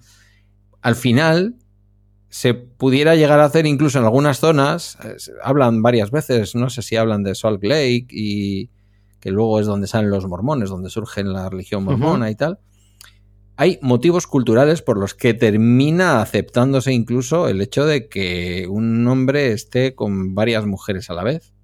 Y en este caso se ve en Noemi que busca enseguida un hombre para proteger a, a sus hijos. Sí, para que sus hijos tengan la posibilidad de llegar hasta Oregón. El acto de amor del de, de, de personaje de la Mónica Garrett de enseñarla a ser autónoma. Sí, ayudarla. Luego sí. acaba la relación, acaban en relación, la, la, muchacha realmente está muy vistosa. Eh, es, una... Sí, es muy guapa, es muy posiblemente guapa. La, la, actriz más guapa de toda la serie, más sí. que la protagonista. Sí. Y, y, pero él lo hace eh, por compasión, o sea, por no te necesitas un hombre, no necesitas aquí eh, arrastrarte buscando un protector, yo te voy a ayudar y además te voy a enseñar a montar a caballo, te voy a enseñar a hacer todo lo que necesitas para poder eh, llevar tu vida adelante, ¿no? Que ya no se acaba de ver del todo, ¿no? Eso yo creo que no, no está mal contado, fíjate que está, está muy bien. No, no, no, no. Eh, es lo que te decía, a mí me hubiera gustado ver un poco más este otro lado, pero eso que tú dices efectivamente aparece y luego aparece también ya, ya, y es modernísimo meter esto en un western, aparece ya, no querrá ser la esposa de un negro. Claro. Quiero decir, a mí automáticamente la calculadora mental me lleva y tengo que echar cuentas y digo, hasta 80 años después no se ponen encima de la mesa los derechos civiles por parte de Malcolm X, por parte del, del reverendo King. King. Eh, quiero decir, Solo 80 años después se plantea que los negros, que ya habían luchado aquella guerra, que por otra parte se hizo para su liberación de la esclavitud, pero que nunca terminó durante todos aquellos años, hoy todavía no está bueno, eso acabado. Eso, eso lo reescribe un poco Taylor Sheridan en las maravillosas clases de historia que da Diane West en Mayor Cor of Kingstown, correcto. donde es la voz de Taylor Sheridan explican, reexplicando la historia, ¿no? reexplicando el paso del sur explicando que realmente lo que se decidía era eh, eh, las formas de vida, ¿no? De norte y sur. Bueno, es, es, es Otra, otro motivo para pensar que puede ser un señor conservador, pero que tiene las cosas muy claras cuando dibuja cómo funcionan las bandas en las cárceles de Kingstown. Sobre los eh, mexicanos no sabe demasiado, o al menos no lo cuenta. Y cuenta claramente cómo son las bandas de negros, que, que, son malas, pero no terminan siendo o apareciendo como las peores de la película, y termina dibujando algo que es muy llamativo si no te preocupa o no te has ocupado de entender qué está pasando en Estados Unidos, que son... Los supremacistas. Eh, los supremacistas como líderes de algunas de las cárceles. Que también Entonces, salen en Tulsa King, por cierto. También, entonces dices, ah, el señor será conservador, pero por lo que sea tiene muy claro, eh, claro. algunos valores. Es que, claro. Mmm... Es que, vamos a ver, estamos acostumbrados a el bando A o el bando B y, y, el Partido Republicano y el Partido Demócrata en Estados Unidos tienen una escala de tonos de rojo y de azul y de violetas por el centro grandísima, ¿no? Entonces, realmente, en algunas cuestiones también podrá ser más conservador, en otras menos conservador. Pero vamos, eh, yo creo que en la cuestión racial, Taylor Sheridan eh, realmente, si pone el dedo en la llaga en algún sitio es para denunciar. Claro, pero si denuncia el genocidio de los eh, nativos americanos. Si denuncia eh, la situación de las mujeres, o al menos le da a personajes femeninos el peso Yo insisto, me parece que, mira, yo no lo tenía tan claro, tú dices que ha habido críticas dentro del feminismo a favor de, de la serie. Bueno, determinadas blogueras, ¿eh? que yo Sí, he leído, bueno. eh, hay, de, hay de todo. Hay, Sí, seguro. eh, Pero, o sea, pero ¿cuántas es- veces es- hemos visto en una serie, ya no del oeste americano, cuántas veces hemos visto en una serie que no sea feminista esa reivindicación del pelo en las axilas, que bueno, que es lo lógico, dices, pero bueno, es que las mujeres del oeste americano no se harían las axilas, por lo que sea, ¿no? Em, pero a la muchacha meterse la mano, sentir algo, meterse la mano y sacar la mano manchada de sangre menstrual diciendo, mm, pensando, pues, pues ya está, no, no me ha dejado embarazada este señor. Eh, eh, no lo sé, o sea, insisto, me parece que demuestra que el creador es bastante más plural que ubicarlo aquí o allí, ¿no? Bueno, e- es un, es un tema que está lleva todos estos años en Estados Unidos despertando un montón de artículos. Yo te invito a que mires en internet y realmente no hay conclusiones finales por parte de ningún crítico, por parte de ningún eh, eh, periodista sobre cuál es la ideología de Sheridan, porque está llena de contradicciones. Al final la conclusión un poco más general de todo lo que yo he leído sobre él es que es un hombre que monta caballo entre dos mundos y que tiene sus propias ideas que son suyas. Algunas coinciden con el republicanismo más militante y otras para nada, ¿no? Y él parece que se mueve muy tranquilo y muy cómodo por esas dos aguas eh, sin que realmente mm, él- su audiencia es de una ideología y él, sin embargo, los muchos o el, o el- o el 50% o al menos de los mensajes de sus series van por otro lado, que podría estar perfectamente en el discurso de- de- del Partido Demócrata, ¿no? Entonces, eh, yo creo que es un, un personaje complejo y polémico en ese sentido porque también está costando mucho etiquetarle para, para la prensa, ¿no? Claro, pues viva la complejidad, ¿no? Viva la complejidad, es decir, que no te pueda etiquetar un mundo que vive fundamentalmente de poner etiquetas es de una riqueza y de un valor encomiable, creo yo, ¿eh? Él va a lo suyo, él es un tío con una personalidad también muy fuerte, es un tío que las cosas se hacen así, yo las hago así y se hacen así y no me digas cómo las tengo que hacer y luego los choques con Costner, pues obviamente él, tiene un ego además fortalecido por el éxito enorme que tiene, ahora mismo yo creo que es el showrunner de mayor éxito en Estados Unidos y luego Costner pues es esta estrella eh, del, del Hollywood, del último Hollywood ya eh, que podemos llamar casi clásico, porque ya los 90 ya es casi cine clásico, ¿no? Eh, que, que tiene también sus, eh, sus formas de, de dirigir y de ver las historias, ¿no? Yo estaba aburrido con las series que estaba viendo y a mí Sky Showtime con este tío me ha dado un mes de abril flipante, es lo que puedo decir. Sí, no, eso, eso es cierto. Hablando un poquito ya de la parte cinematográfica, eh, bueno, podemos decir precisamente que es que eh, 1883, lo, lo comentaban muchos de nuestros amigos del canal de Telegram, es cine. Sí, cine sí. seriado en 10 entregas. Sí, sí, estoy de acuerdo. Eh, hay una cantidad enorme de planos, de planos largos, de planos generales. Esto no es televisión rodada en plano medio o en plano o en primer plano. Eh, cuando hay un primer plano, sobre todo estos primeros planos de la cara de Sam Elliott, con esas arrugas, con esos surcos, que realmente están contando también mil y una historias, son maravillosos. Tenemos una banda sonora de Brian Tyler y, y Breton Vivian, que es magnífica. Para mí, mi favorita de, de la serie de Sheridan. Y fíjate que tiene buenas bandas sonoras Sheridan.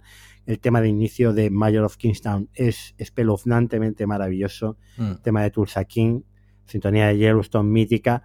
Tenemos una fotografía, como digo, eh, fantástica de Ben Richardson y de Cristina Alessandra Boros, que se han repartido cuatro y seis episodios cada uno, y luego una reconstrucción minuciosa, ¿eh? minuciosa, y eh, en eso Seidan y su obsesión por la autenticidad juegan un papel importante de todos los utensilios, herramientas y lugares por los que pasa la caravana, ¿no?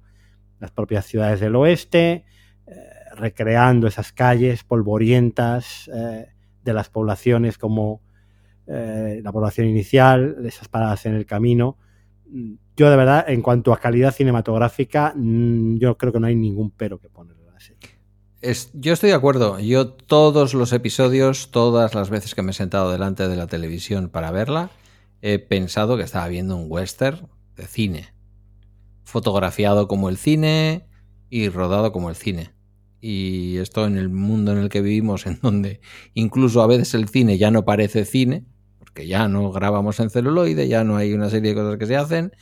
Y claro, con estas pantallas modernas todo parece vídeo y todo parece televisión, ¿no? Y es una serie que está fotografiada de una manera y rodada de una manera en que efectivamente, estoy contigo, es la serie más cinematográfica posiblemente que he visto yo, mm, pues, pues igual de todos los tiempos, o sea, completamente cinematográfica. Luego es verdad que puedes ver otras series, eh, como la serie esta de, de Offer, que te llevan y que resultan muy cinematográficas porque te llevan al mundo del cine, claro, pero aquí claramente es, es, el medio en el que te lo cuentan, no, no el asunto que te cuentan, lo que te lleva a pensar que estás en una sala de cine. Posiblemente sea una serie que si se pudiera proyectar, eh, yo no sé, tú sabes de formatos, no sé si esto es una cosa que se puede proyectar en una pantalla enorme. Bueno, el cine es, es, digital ahora mismo, o sea que no hay problema. Sí, que no perdería, quiero decir, esto estará grabado en 4K, rodado en 4K, no, no perdería ninguna y ahora que, las plataformas de streaming quieren volver a estrenar en pantalla grande para conseguir un, un, extra, respetando un poquito más las ventanas de distribución, yo siempre sigo diciendo, no sé cuánto de plausible sería estrenar series como esta eh, o The Last of Us, por ejemplo, en pantalla grande comprando un abono de, de 10 sesiones y ir todas las semanas a ver en preestreno el episodio de turno, ¿no? Sí, igual no hay material suficiente, pero si hubiera esa iniciativa, este sería material del, que tendría más valor para poderse estrenar en pantalla grande, está claro. Estamos acabando el programa porque hemos pasado de las dos horas. Eh, ¿Cuál sería tu escena favorita de, de 1883? Mm, pues mira, la he repetido bastantes veces y voy a ser yo aquí ya. Le voy a terminar de dar la puntilla feminista al asunto a mí me dejó completamente. Bueno, las, las escenas. Las escenas del, del, indio Sam, mm, que se hace llamar así, lo cuenta porque se quedó con el nombre de alguien a quien tuvo que matar o algo así. Sí, el, ¿no? el, hombre que mató a su mujer. Eso es, correcto. Eh, son magníficas. La propia ensoñación final mm, con, con la protagonista muerta eh, viendo cómo hubiera sido ese reencuentro con, con su amor eh, indio. Pero me voy a quedar con una cosa mucho más terrenal, muchísimo más terrenal.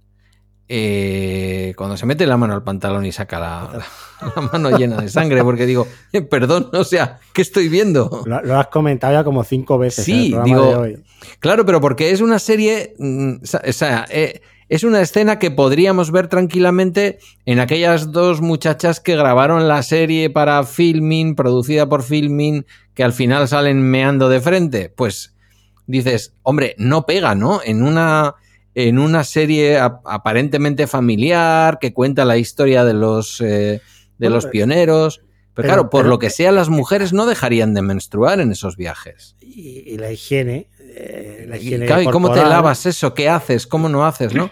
Me llama mucho la atención. Y luego hay una cosa que me priva a mí de estas cosas y es por lo que siempre me han gustado los western. Son determinados momentos. Las escenas en las que están preparando el paso de los ríos mm, me parecen chulísimas. Es maravilloso. Sí. Es maravilloso el paso de los ríos, cómo, cómo, te lo explican, cómo tienen que aligerar. Sí, ahí hay una lo peligroso, brutal. Lo peligroso que es cruzar un carro. Eh, bueno. ¿Quién pasa primero? ¿Quién pasa después? Para evitar. O sea, todo eso que es de una minuciosidad por parte del showrunner brutal. Eh, me gusta también mucho. Para que, no, para que no me quede solo con la mano manchada de sangre, ¿sabes? que te van a, te van a acusar de, de guarrindongo. No, no, bueno, guarrindongo no, para nada. Eh, yo la cena de la flecha. Quizás es la más obvia, pero a mí no me, no me deja de emocionar eh, y de ponerme de pie delante de la pantalla cuando esa mujer de, se defiende, con además con ese vestido que la han obligado a ponerse, ese vestido blanco, inmaculado, uh -huh. Y tiene que luchar eh, para defender a, la caravana. Y comienza a hablar en comanche, eh, eh, con la flecha atravesada, que, le ha atravesado ya el cuerpo y que la va a matar finalmente, eh, se defiende, mata a unos, mata a otros. Eh, bueno, esa relación que tiene con los propios indios Lakota que, que están intentando acabar con ella. Y, y, ella se convierte en finalmente en una mujer Daton. En una mujer con una fuerza extraordinaria, en el mejor guerrero posible y el más valiente. Y, y, realmente vemos que ahí están las raíces de la familia Daton, de la fuerza que mantiene esa sí. familia y que hace que conserven ese territorio durante 120 años. ¿no? Sí, sí, estoy de acuerdo. Estoy de acuerdo. Ahí, es, ahí ella es una Daton total. ¿Cuál sería la conclusión final? Eh, es una serie que los que estáis aquí ahora escuchándonos ya la habéis visto. A mí me da un poco de pena porque eh, quizás no se habla demasiado de ella. Sky Showtime no deja de ser una plataforma minoritaria. Eh, a la gente le puede dar mucha pereza ver Yellowstone. Y esto se puede ver, como hemos dicho desde el principio, completamente de forma independiente. Si te gusta el western, a mí desde luego me ha gustado muchísimo más que, que westerns recientes como o The English, que vimos en HBO, donde me parece que, que tenía unas lagunas narrativas y un ritmo, sobre todo el, ritmo era muy regular. Eh, ¿Qué conclusiones sacamos de 1883? Yo vuelvo a lo de antes. Para mí es muy, muy, muy importante que la serie no es maniquea. ¿Vale? El hecho de que la serie no sea maniquea puede hacer que determinado sector de la doctrina política X diga que la serie es complaciente con la conquista, entre comillas, o sin comillas, con la conquista del mundo anglosajón de lo que fue finalmente Estados Unidos, de lo que hoy es Estados Unidos. Eh, yo no voy a caer aquí ahora en decir el mundo siempre ha avanzado con guerras, cosa que es cierta, avanzado entre comillas. El mundo siempre se ha ido construyendo, las patrias siempre se han basado en batallas que se han ganado en batallas que se han perdido. Eh, no me voy a poner tampoco del otro lado diciendo pobres eh, eh, nativos americanos, tal. Creo que la historia que se cuenta es otra y, creo que una de sus virtudes es hacernos entender que tanto los nativos americanos como la propia familia, los nativos americanos, digamos, de manera un poco perpendicular, porque no son para nada el centro de la historia en este caso, ¿eh? pero sí que donde aparecen, me parece que aparecen de una manera muy honesta, no son los malos, no atacan caravanas, no, nada de esto. Eh, y me gusta, me gusta eso, que Nadie es bueno por defecto, nadie es malo por defecto. Se explica por qué los Lakota pueden tener esa reacción que luego tienen. Eh, se ve como el, la pareja de Comanches les ayudan. Se ve como los cuatreros son cuatreros con sombrero y hablan inglés. Y finalmente se ve a personas migrantes, me da igual migrantes de fuera de las fronteras de lo que era la naciente Estados Unidos que dentro de las fronteras, los que han venido de Europa recientemente y los que ya llevaban dos o tres generaciones allí en el continente, en, el nuevo continente que se decía, luchan por la supervivencia. Luchan por la libertad, eso sí puede ser una idea relacionada con el carácter conservador eh, de, Sheridan, pero por otra parte está en la idea primigenia de lo que son los Estados Unidos de América. La gran llanura, ahí están los recursos, y eres libre de ir y no tener un jefe. Luego sabemos que eso lo explica el propio Sheridan en series como Mayor of Kingstown. Es eh, una mentira y es una engañifa y hace aguas por todas partes. Pero para mí la serie tiene ese valor. Y luego que narices, que me gusta el western. Me ha gustado siempre. Pues sí, yo la verdad es que mmm, estoy encantado con la serie de Taylor Sheridan. Eh, es televisión de la de antes, fíjate, yo echaba de menos este tipo de serie. Y, y, bueno, yo estoy un poco intercalando con el ritmo de estrenos que es brutal, pero para mí cuando vuelvo a una serie de Sheridan, cuando veo una precuela de Yellowstone, la propia Yellowstone, eh, es como un poco me siento como volver a casa, ¿no? Como ver eh, personajes que he amado en el cine y que los vuelvo a ver en una serie de televisión. Con sus ideas, con sus miserias, con sus flaquezas, con sus uh, cosas reprobables, eh, ideas morales reprobables a veces, pero también con el punto de denuncia de este hombre que camina eh, a caballo en, entre dos mundos, entre las dos Américas, ¿no? La América de revisionista, de la denuncia, del progresismo, y sin embargo la, América republicana que tantas veces eh, denostamos sin intentar comprender sus puntos de vista y que con su serie se ha vuelto a ver identificada en una pantalla de televisión eh, echarle un ojo a 1883 y contadnos. Y, desde luego yo también desde aquí agradecer a, a, CJ Navas y a Juan Francisco Bellón eh, sus razones para ver Yellowstone, que fue en fuera de series lo que me animó a mí a no dejar Yellowstone para el verano y ponerme inmediatamente con el universo Seridan que tantas alegrías y tanta satisfacción nos está dando. Bueno, Pedro, ¿dónde te pueden escuchar los oyentes hablar de podcast? Hemos dicho antes, básicamente en Bala Extra cada día y... La semana que viene juntos, hablando de las series del mes. correcto. El viernes que viene estaremos hablando de las series del mes que, bueno, en buena medida va a tocar hacer repaso y ya verás todo lo que va a salir. Todo eso, es, todo es Sky Showtime. Y te queda por ver Drops of God, que es la primera serie Apple TV del año que recuerda las series del año pasado. O sea, ya por eh, fin, después de ver tanta medianía como estamos viendo en Apple TV este año, ¿eh? por fin llega una serie eh, con una propuesta diferente, con una calidad visual, como la separación Pachinko Slow Horses del año pasado. Pues marcada está y en mi lista está y ahora mismo me he quedado completamente huérfano. Quiero decir que he pues acabado la segunda temporada de Mayor of Kingstown y sí que tengo muchas cosas para ver en Apple TV, pero yo no me quiero despedir del programa. Los que han llegado hasta aquí y yo mismo merecemos que nos digas si ya hemos visto el universo Sheridan en Sky Showtime, eh, ¿qué sería lo siguiente que justificaría los 2,99, los 6 pavos? Eh, ¿Por dónde sigo? Vamos a ver, eh, está la oferta, la serie sobre el padrino también. sí, que en mi caso ya la he visto recomendable al 100%. Sí, eh, y tenemos luego eh, Rabbit Hole, si te gustan las series de acción con un montón de giros de guion, ¿no? La serie de con el señor Sutherland. Yo realmente no, no, he sido comprador de esta oferta. ¿eh? Ya te lo comentaremos si quieres en el bala extra, pero... Vale, o sea, lo has intentado y lo has dejado.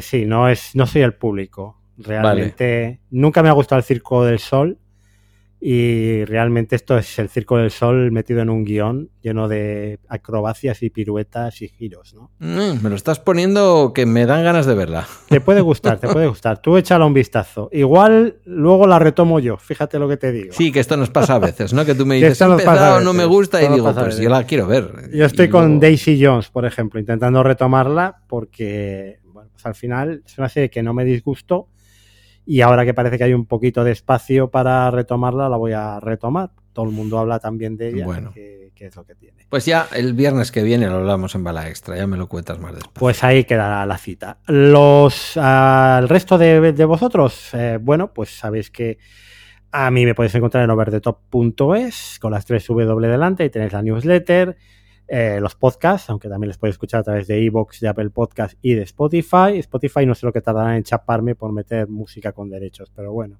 de momento siguen en Spotify.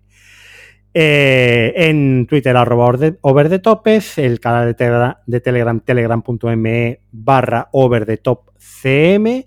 En Mastodon también estoy, por cierto, eh, masto.es, siempre lo digo mal, es masto.es, no si es barra o arroba over the topes también. Y lo próximo, lo próximo, habéis tenido un montón de, de, podcasts últimamente eh, y la gente está encantada, pero a mí con lo que me gusta es escribir, pues creo que la semana que viene por fin tendréis newsletter y tendréis un estudio mm, completo de Taylor Sheridan, que es lo que he llevado, lo que está estas últimas semanas un poco barruntando en los poquitos ratos que podía hacer sin, sin cargar mucho el codo y, y los brazos. Así que os emplazo la semana que viene, bala extra, eh, también tendremos fuera de series over the top y también tendremos eh, esta newsletter dedicada a Taylor Sheridan. Por lo demás, gracias por llegar hasta aquí, un abrazo muy fuerte y hasta pronto.